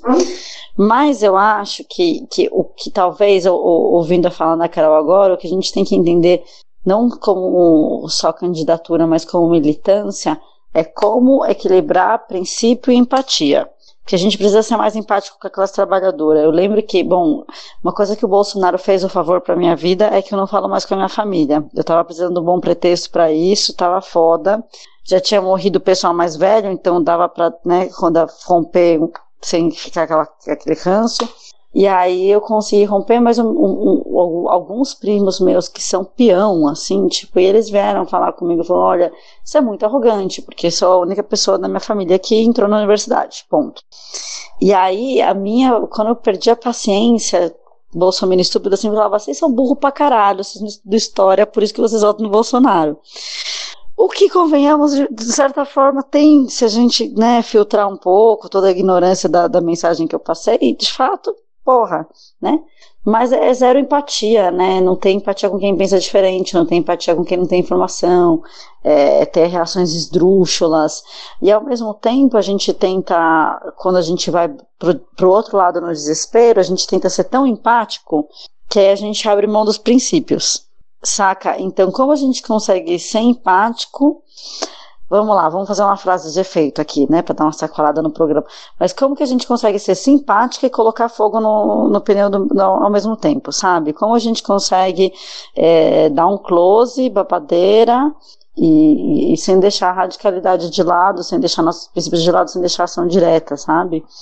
Um pouco isso. É quase pedir para você fazer barricada de salto alto, mas o grau de complexidade é o mesmo o, o bolo só vai dar uma enlulada ou enlulou ou lulou quando tiver Eu Tenho Medo 2.0, a nova Regina Duarte aí falando Eu Tenho Medo. E eu acho que deu uma enlulada de vez mesmo. E a questão da família, ah, gente, é só beber nas festas natalinas. Faça um exercício de beber. Se pós-beber, se entender que pô, não tem diálogo, não precisa ter diálogo mais, tá ligado? Não se sinta culpado. A terapia tá aí pra gente xingar a família. E o ponto dois é assim, eu tive uma, não tive situações assim familiares, né, mas eu, eu, tinha muita vontade de ter, né, por exemplo, a irmã da minha mãe, que não é minha tia, eu falo para minha mãe, deixo bem claro a sua irmã, ela enriqueceu trazendo um amba do Paraguai, mas é contra a corrupção, na minha cabeça não fecha a conta. Mas eu tinha muita vontade na mesa natalina. Tem uma madrinha que ela enriqueceu trazendo muamba de, muamba de Miami, casando por interesse com um porto-riquenho para dar cidadania, mas assim, uma sujeira do caralho. E ela vindo falar que votou no Bolsonaro, falando, amiga, amiga. Pensando, é, é a primeira coisa, né? Essa coisa do se aproximar da figura do Lula, assim, precisa da experiência do poder. É, o, enquanto o, o Boulos não tiver isso, assim, é, ele não elulou. Porque é isso, assim, você não tem, assim, nível, base de comparação, né? Ele, é um, ele ainda é um líder de movimento social e é disposto a disputar a candidatura. É, bem, né? Tipo, se eu, se eu fosse fazer a figura dele, eu falava assim: não, cara, deixa o executivo para lá.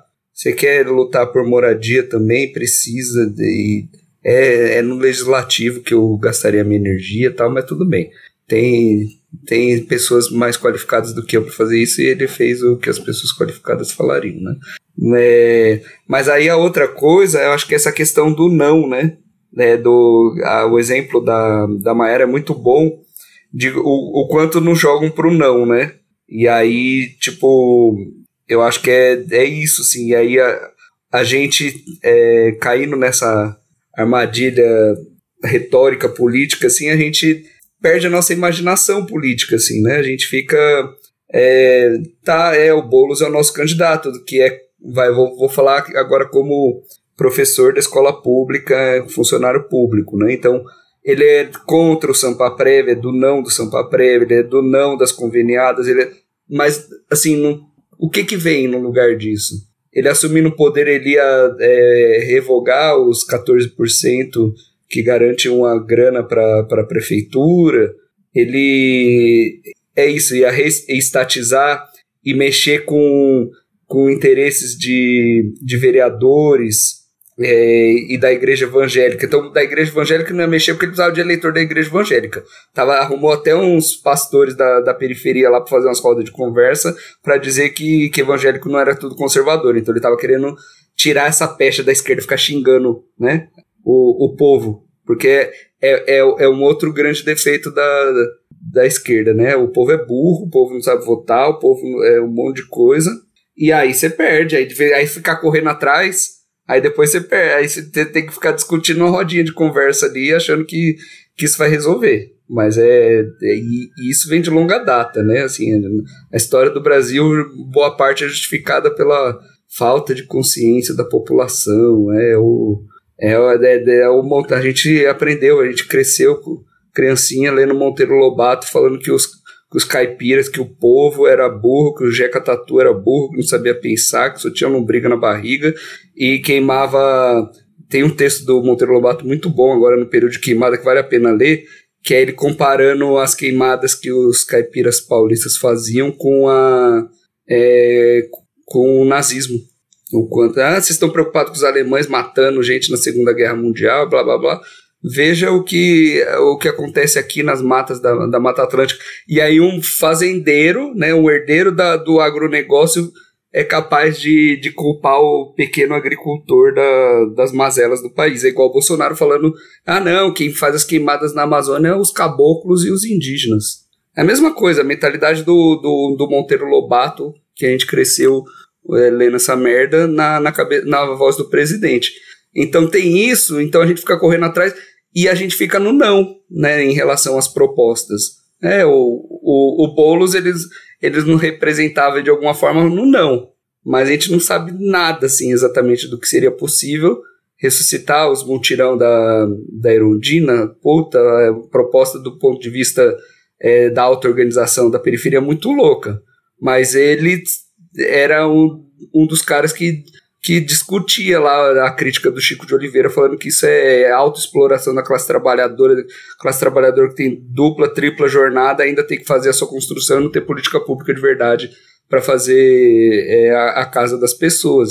Então tem mil coisas aí, assim, que, que é isso, que não adianta a roupagem mídia ninja, as coisas bonitinhas, a gente é, ganhar as mídias... É, das internets aí a gente conseguir de fato agora falar e bombar com 500 mil pessoas assistindo Felipe Neto e Bolos, que a gente criou uma alternativa, assim, eu acho que a gente ainda tá no grau zero da política quase, assim, sabe, é muito difícil nesse, nesse terreno a gente conseguir disputar, assim. Isso sabendo que ele pode ganhar. Eu queria saber o que seria o primeiro de janeiro desse cara ganhando. Puta que eu pariu, que merda, ganhamos, e agora? Fudeu lidando com pressão de movimento social, é, movimento negro, movimento de moradia, movimento estudantil, movimento dos professores, movimento. E falando assim: não, não, não, calma, agora eu vou resolver só esse aqui. Para vocês é 0,01%, porque eu tenho que resolver esse. São é, emergências tão inadiáveis para todas as categorias, para toda a população, e lidar com isso, com, é, sei lá, política dos recursos escassos, assim, eu não queria estar na pele dele. É, e é muito difícil dizer isso, é, porque é muito foda, assim. Não, a, é, voltar uma gestão da massa falida é difícil. É, eu fico pensando que é isso, né? Não sei o quanto que ele é, sabe. Ele talvez não, mas a galera do pessoal mais experiente sabe disso, né? Jogar esse jogo, jogar para ganhar esse jogo, é jogar para chegar nesse lugar e ter que fazer um trilhão de concessões. Ninguém é trouxa, né?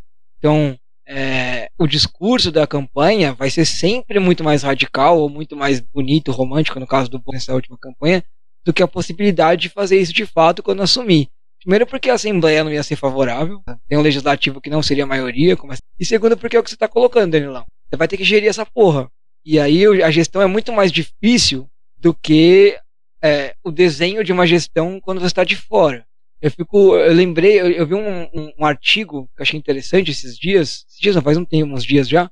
Sobre a primeira mulher eleita prefeita de uma capital no Brasil, que foi a Maria, Maria Luísa Fontenelle, em Fortaleza, no Ceará, em 85. Cara, essa mulher, ela era tipo uma das últimas da, da lista de nas pesquisas. Até que pouco antes da eleição teve uma greve do transporte público. E ela, mano, foi pra rua com os grevistas e aí ganhou a simpatia da galera. E ela assumiu com uma agenda abertamente anticapitalista. Ela falava abertamente que ela era anticapitalista. E ela, mano, foi obviamente trucidada por mídia, elite, porra toda. A gestão dela inteira chegou no final da gestão com uma aprovação baixíssima, mas nunca abriu mão da radicalidade de dizer que a, a, a política dela era anticapitalista e que tudo que ela faria ali seria anticapitalista.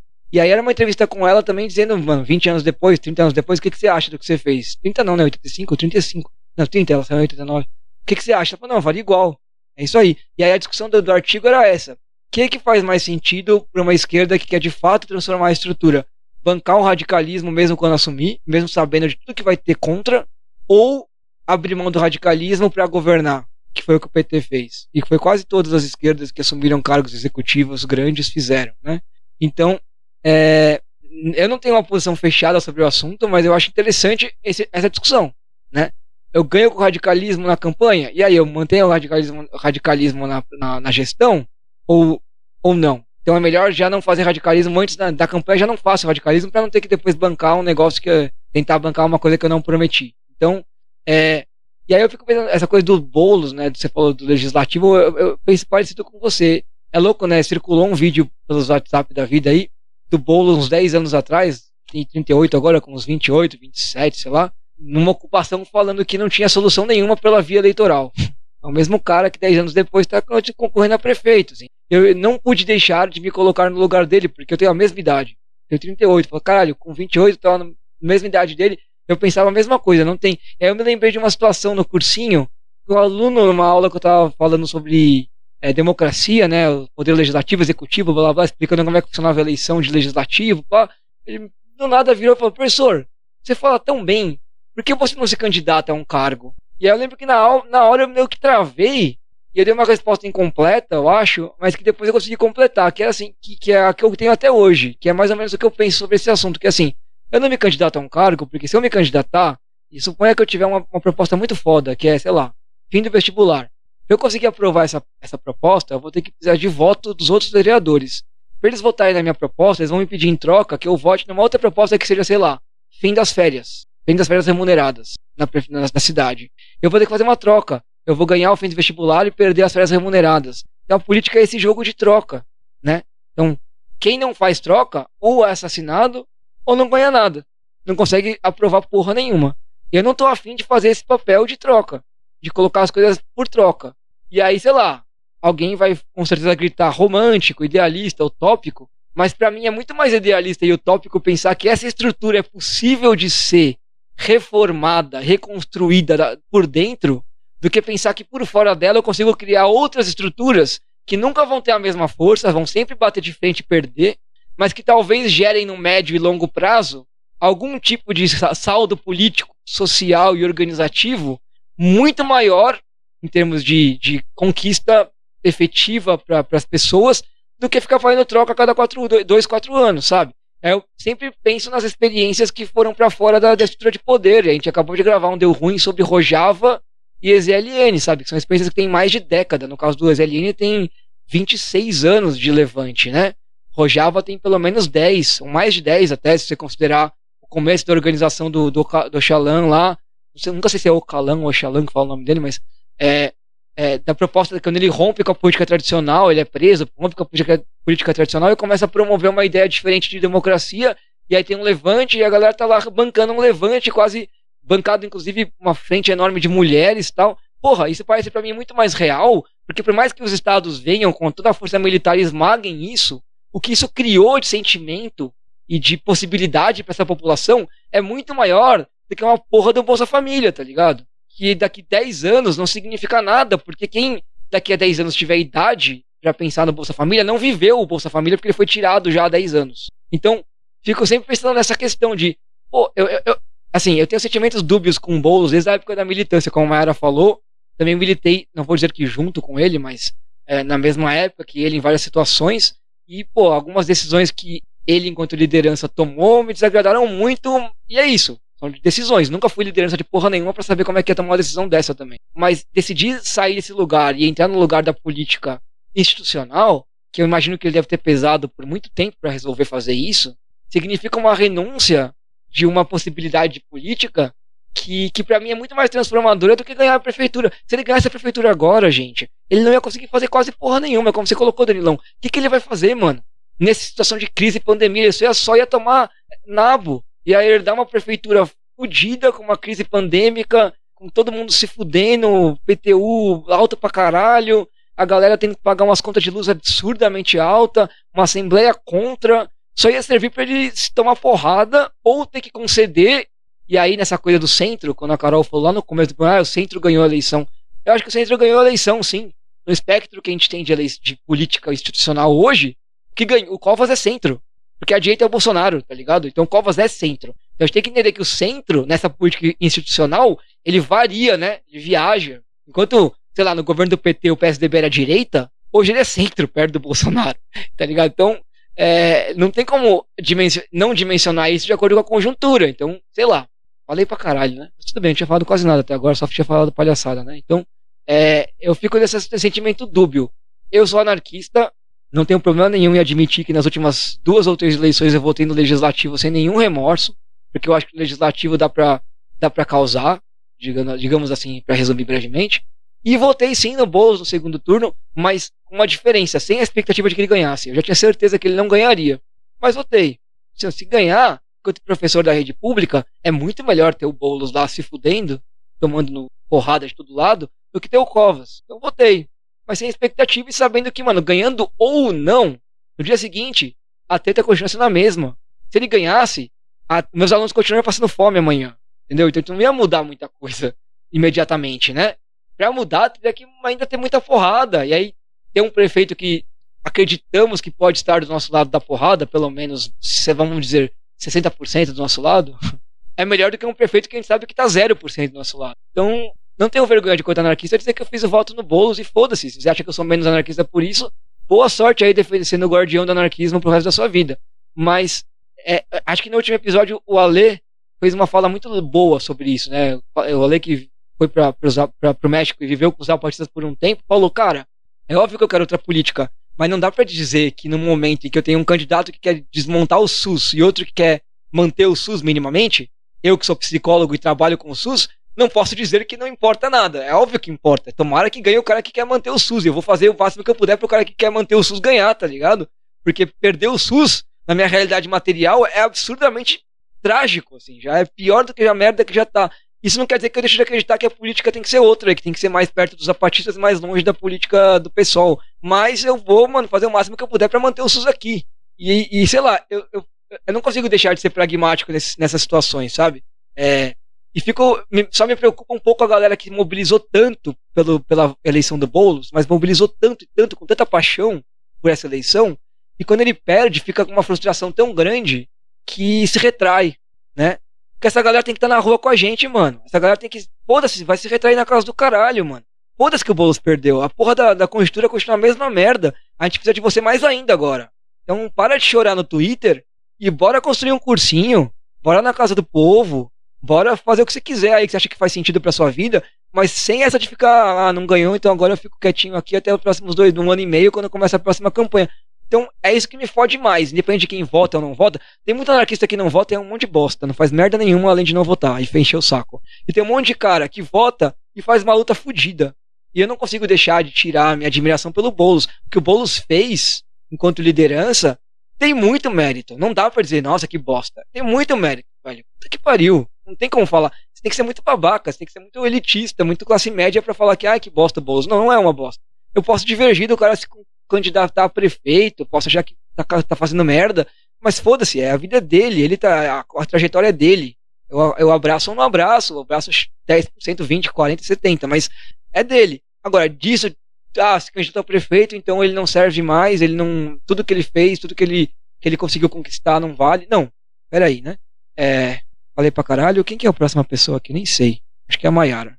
Desculpa, gente. Fechou. Pelo, pelo Não, arrasou. É bom que você já me poupou a saliva, porque eu, eu concordo muito com você.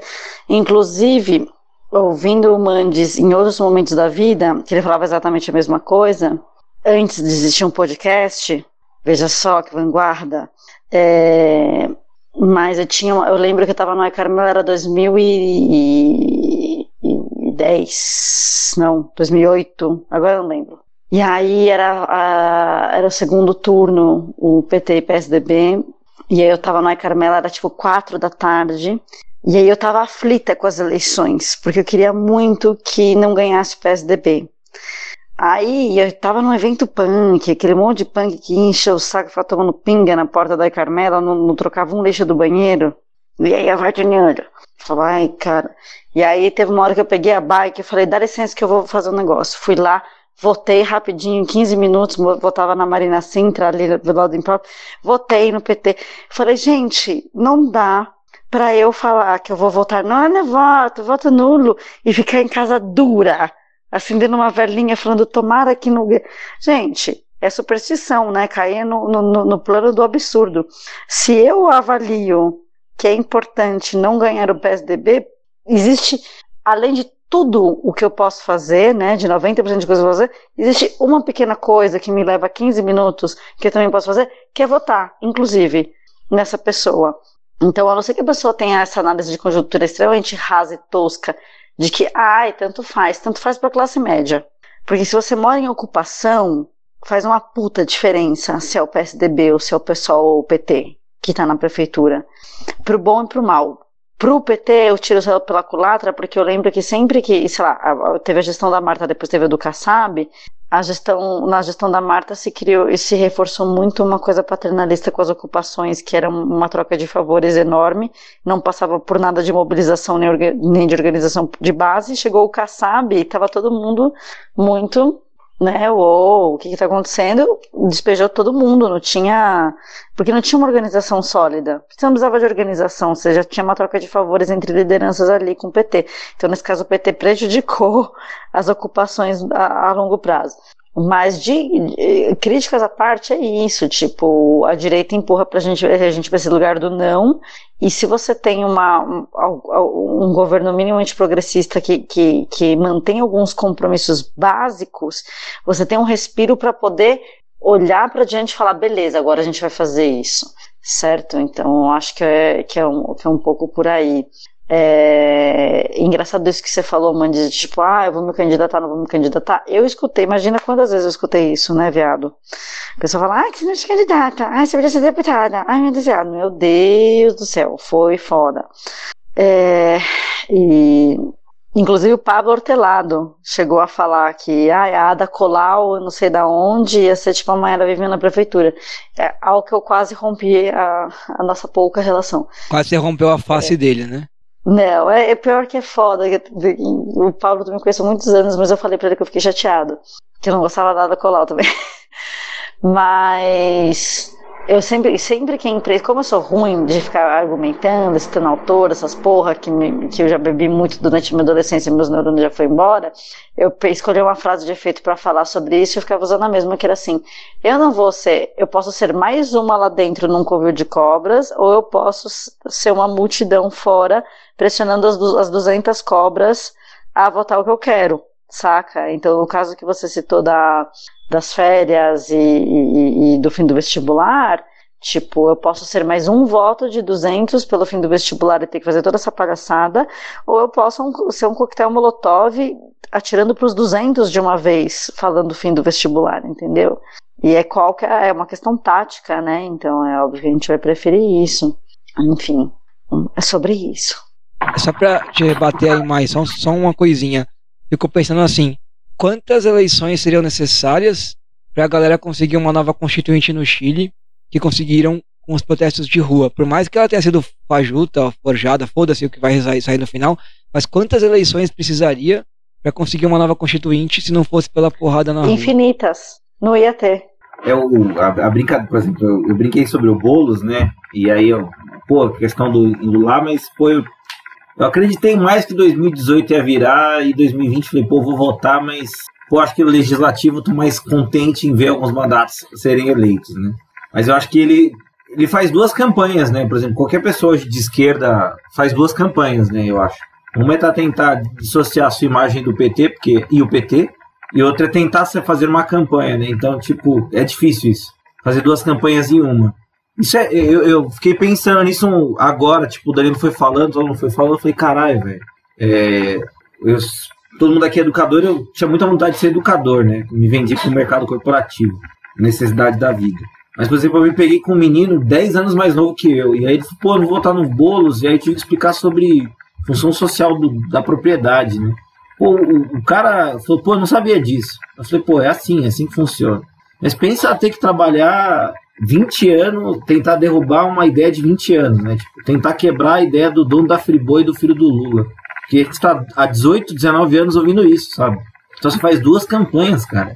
É muito difícil, eu acho assim. Eu não acreditei que o Boulos ia ganhar, mas eu achei muito expressiva a quantidade de votos que ele teve em São Paulo. Tipo, mais que 2 milhões, eu falei, caralho.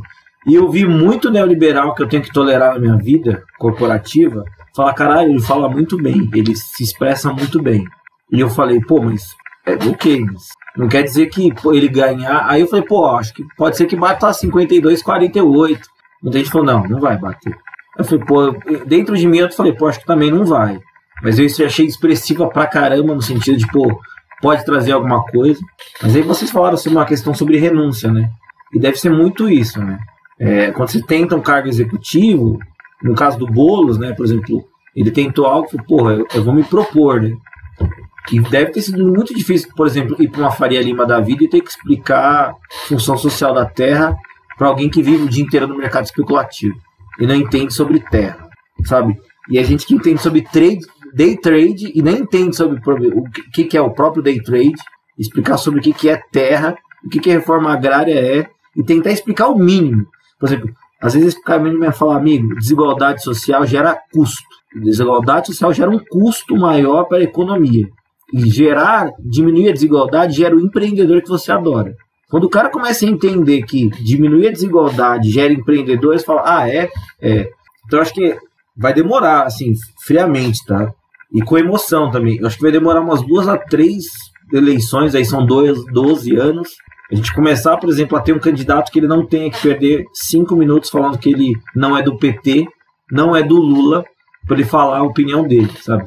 Desde o Boulos indicar que ele, olha, sobre a relação creches conveniadas e prefeitura, eu tenho um outro projeto.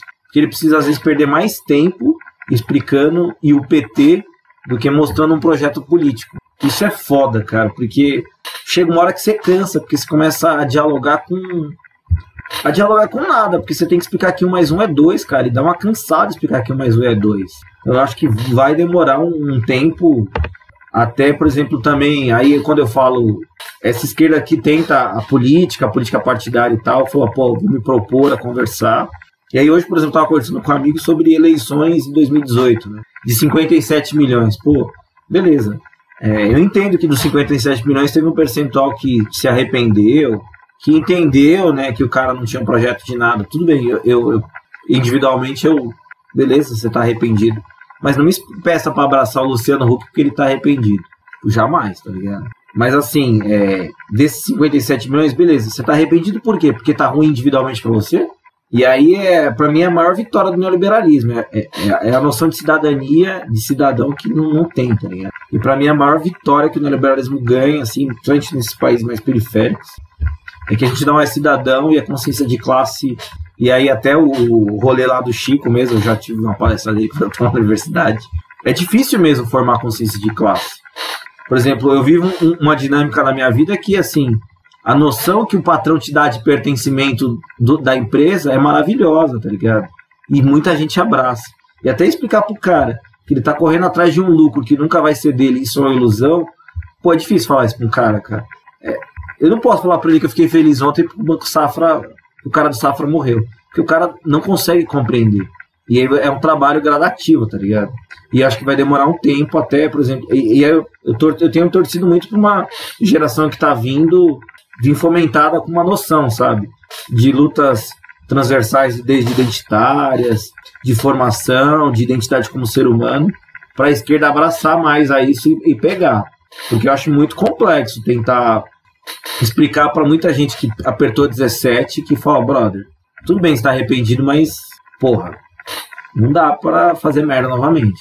Bom, encaminhando então para o último ato deste último deu ruim de 2020, vamos então agora para nossa pela primeira vez a eleição do já pode ser ministro do, do mês, é, que vai ser pela primeira vez uma eleição popular.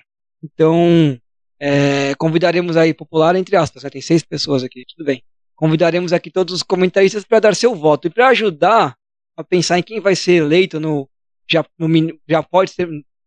Corrigindo. Para ajudar a pensar em quem pode ser eleito para o troféu, já pode ser ministro da vez, que é aquele troféu que a gente entrega sempre para alguém que falou uma merda tão grande, ou fez uma merda tão grande, que já poderia ser ministro do governo atual. Beatriz Acerto e eu leremos os fatos de novembro para dar uma refrescada na memória aí da galera que está escutando e dos comentaristas. Ao final da leitura, a gente chama cada um para dar seu voto, beleza? Bora lá, Bia. Vamos lá. Vai ser difícil. Vamos lá. Já pode ser ministro, hein? Os temas levantados durante o mês de novembro foram estupro culposo, eleições nos Estados Unidos, a morte do Tom Veiga, nosso louro José. Rodrigo Constantino demitido de tudo por defender o estupro de uma mulher bêbada, no caso comentando um absurdo do caso Mari Ferrer, que é o caso do estupro culposo. Ataque hacker aos sistemas dos ministérios, para variar. Apagão no Amapá. Trump gongado por todas as emissoras.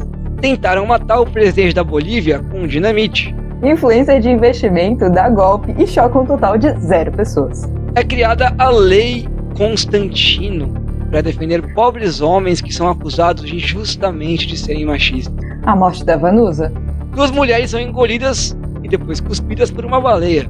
Moro flertando ali com o Hulk para 2021. Bozo chama Biden, ou Biden, pra guerra. Aquela fala da saliva e pólvora, lembra? Ah, que isso aqui? Eu não vi não. Gozar e talarico nos Estados Unidos? São os candidatos lá com esse sobrenome bizarro que a galera. Eu vi, eu vi, eu vi. Agora eu lembrei. Maravilhosos momentos dos debates municipais para as eleições de prefeito na televisão por todo o Brasil. Como a gente falou aqui, os apagões no Amapá. De novo. Segunda onda da Covid ou o que suco fervendo. Áudios dos candidatos derrotados e muito tristes. Legalização da maconha no México. O funk do Cogos. Nego Beto morto a socos num supermercado em Porto Alegre. O Papa que curtiu várias coisas, inclusive a legalização do aborto na Argentina. Testes de Covid, milhões, estragando no Brasil. 30 anos da renúncia do, da Tati. A morte, ou no caso quase morte, do glorioso, ou nem tanto, Osmar Terra. A gente perdeu várias pessoas muito queridas. O Fernando Vanucci. O inesquecível, inigualável, o maior de todos, Diego Armando Maradona. Perdemos também do fundo de quintal, nosso querido, o Birani. Darth Vader original morreu também. GCM White Power. Quem não lembra, foi o caso do GCM, que era abertamente white power, né? A releitura feita pelo Plebe Rude do Dominó. Mike Talks Tyson luta aos 54 anos. A morte de Papa Diop, jogador do Senegal que fez o gol na França na Copa de 98, melhor, desculpa, na Copa de 2002, deixou todo mundo feliz. Tivemos também na Índia a maior greve da história do mundo. Nego Villa, artista aqui da, do Beco do Batman, da região da Vila Madalena em São Paulo, assassinado pela PM. E os jornalistas de trator, já usando, óbvio, o querido Ciro Gomes aí como exemplo. Por último, mas não menos importante, a morte de Paulo Rossi, carrasco da Copa de 82, que fez três gols no Brasil e tirou a melhor seleção de todos os tempos, ou não, da Copa de 82.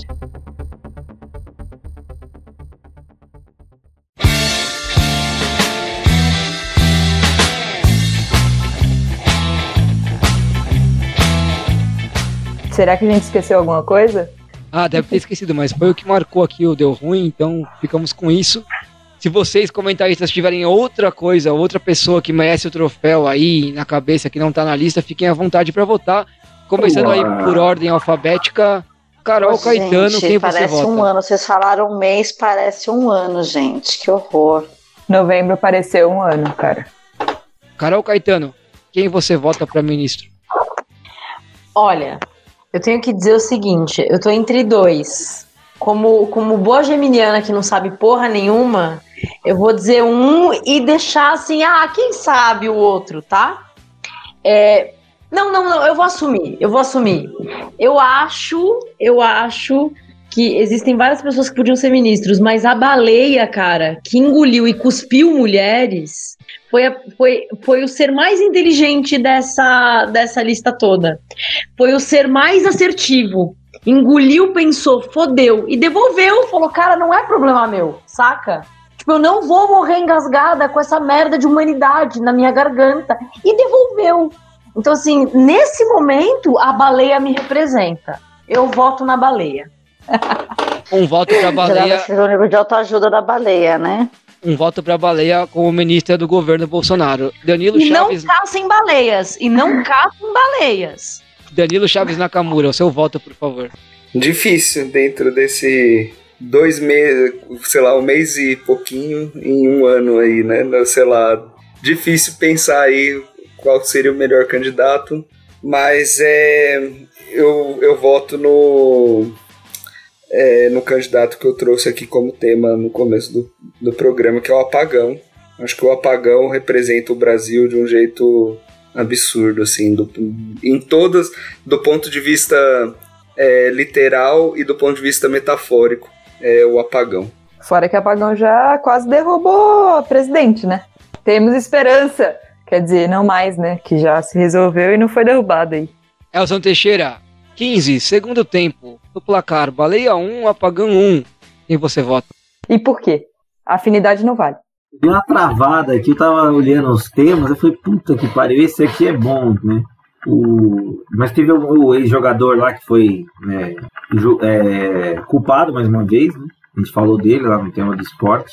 Mas, pô, eu acho que, assim, o teste de Covid vencido é o master, assim, tá ligado? Porque o cara é especialista em logística, velho. Tipo, ele foi colocado lá porque ele era bom num tema que o teste tem que ser usado, que é a logística da distribuição. e vai vencer. Então, tipo, acho que é uma possibilidade ministro. E o Osmar Terra, né? O Osmar Terra é um gado que não é Nelore, né? Vai pegar.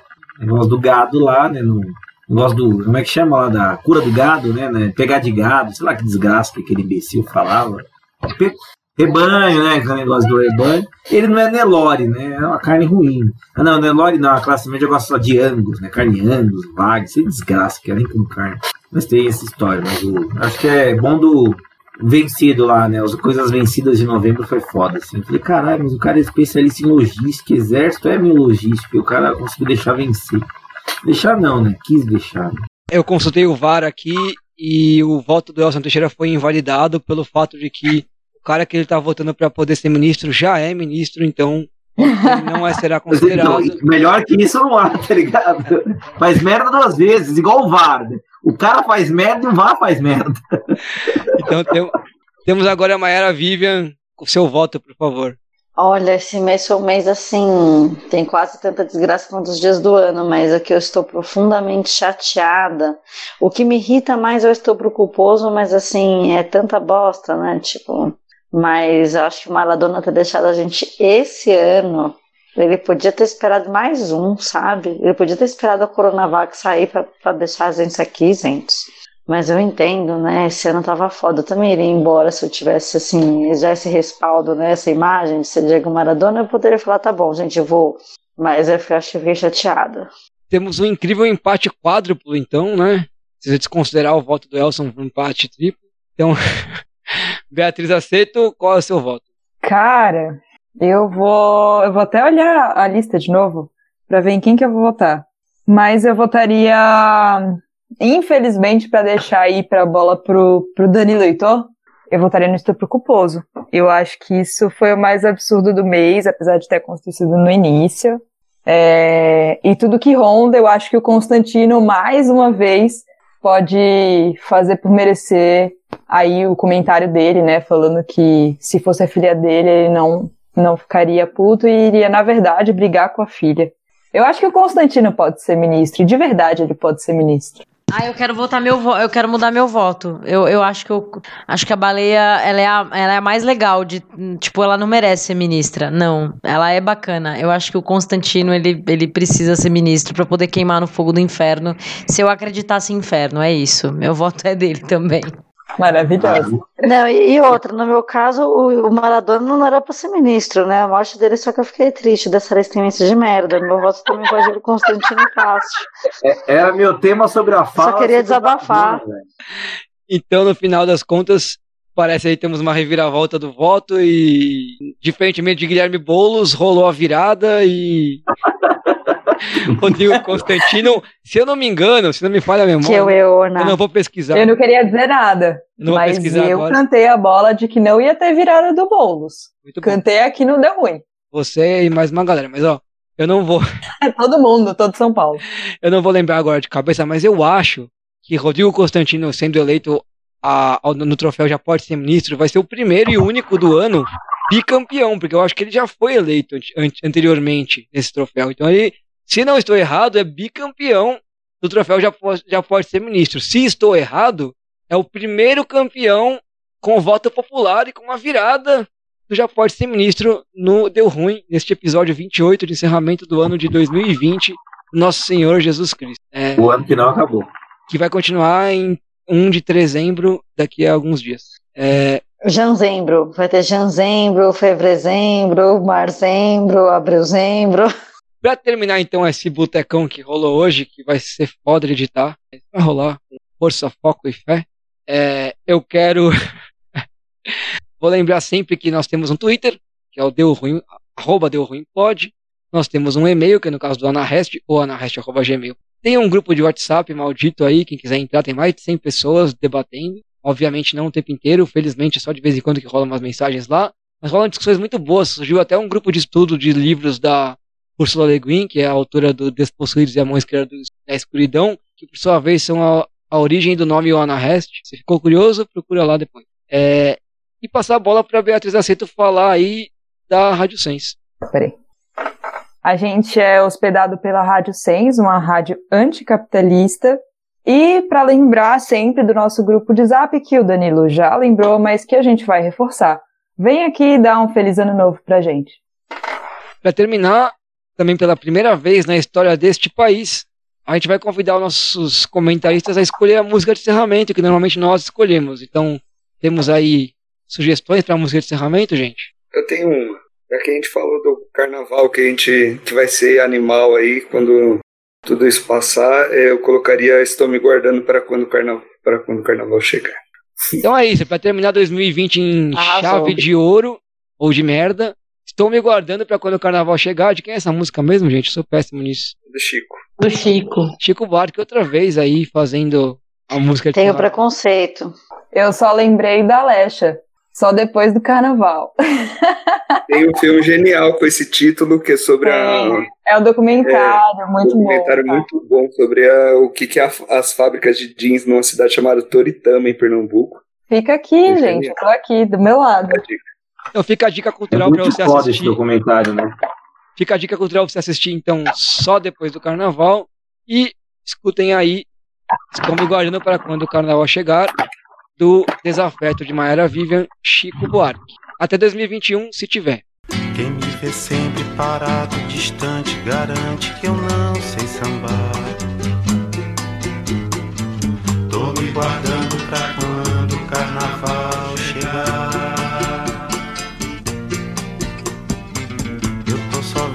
sabendo, sentindo, escutando e não posso falar. Tô me guardando pra quando o carnaval chegar.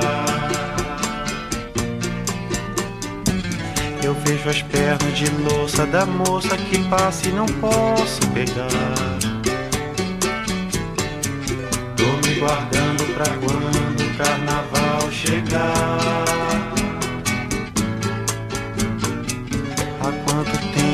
Desejo seu beijo molhado de maracujá.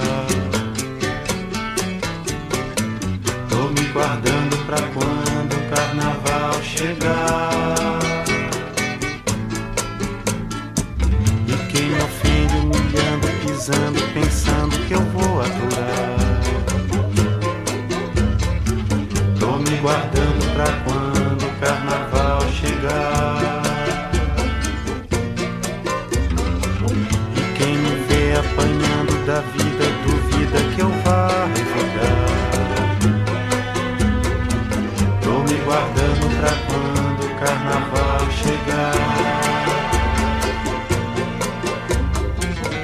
Vejo a barra do dia surgindo, pedindo pra gente cantar. Tô me guardando pra quando o carnaval chegar. Eu tenho tanta alegria, adiada, abafada, quem dera gritar. Tô me guardando pra quando o carnaval chegar.